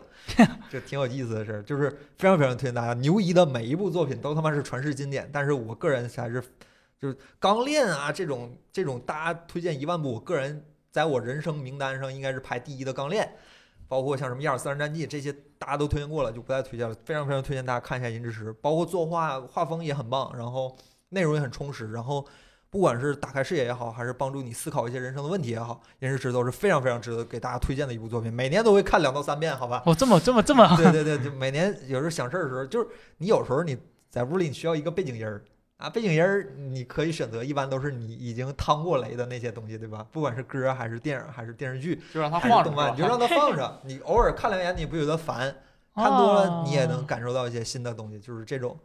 呃，再次给大家，所以说今天我们推荐的基本上也是我们今年看过的，值得跟大家嗯说一说的一些优秀的作品。不管是好吧，我今天说的大陆货多了一点，但是呃，他们几个说的就是小众一些，但是我觉得都是很值得，就是因为今年确实发生了太多太多让啊人对哦呃嗯悲伤难过的事情了，所以说我希希望能够大家从那个虚拟的世界里找到一点人生的慰藉和来自未来的欢乐和动力。哦好这是沉我觉重。得非常非常非常重要的人生，永远都不要丧失希望和快乐。就是刚才谢老师推荐那个日剧嗯嘛，日日是好日，对吧？天天都对是好天。要怎么说啊？对我正好有一句话，就是当时看某个人解读，就是我们这帮死宅男看二次元什么为为什么图什么。嗯说在这个时而变得冷漠无情的世界里，有时候寄希望于这些孩子气、老头梦话也挺有意思的。对，真的，电影其实就是帮你做一个现实你清醒着的梦，他帮你做一个对清醒着的梦。啊，今天的节目差不多就到这儿了，就搞得很深刻。其实没想聊这么深刻，想嗯跟对大我家们只开是想心分享一下电影而已开心地啦。分享一下电影，就最后搞得这么深 刻，这但气不氛真的能都很奇分怪享喜剧嘛，对吧？ 对对对，人 电影你避不开一些今内向的事。天真的是非常非常的痛苦，反正希望以后跟大家咋多聊就痛苦了？今年 行还好吧，我们自过完了，好歹好歹好过，歹过，那帮没过完的可今能天是。真的有太多，唉。你们然后，然后预告一下，好吧，今年的呃年底，这应该在十二月三十一号之前，我们会录一期关于我们 Apple 科技所有的人关于今年的一个回忆，可能会每个人聊一聊今年一些难忘的故事。嗯，嗯，好的，好的，对，大概就是这么个剧情。然后我们也希望以后有很多的机会跟大家聊聊电影。你看这帮人就很愿意聊这个，你知道吗？一聊这些他们就很兴奋，聊聊电影，看看电视剧什么的。大家还是那句话，咱们的主旨是吧？别光工作，人生也需要放松和娱乐，对吧？ 大概就是这样啊。那今天的节目就是就到这儿吧，也是两个小时，非常感谢大家能够收听到这儿，谢谢大家。那么我们下期再见，拜拜拜拜拜。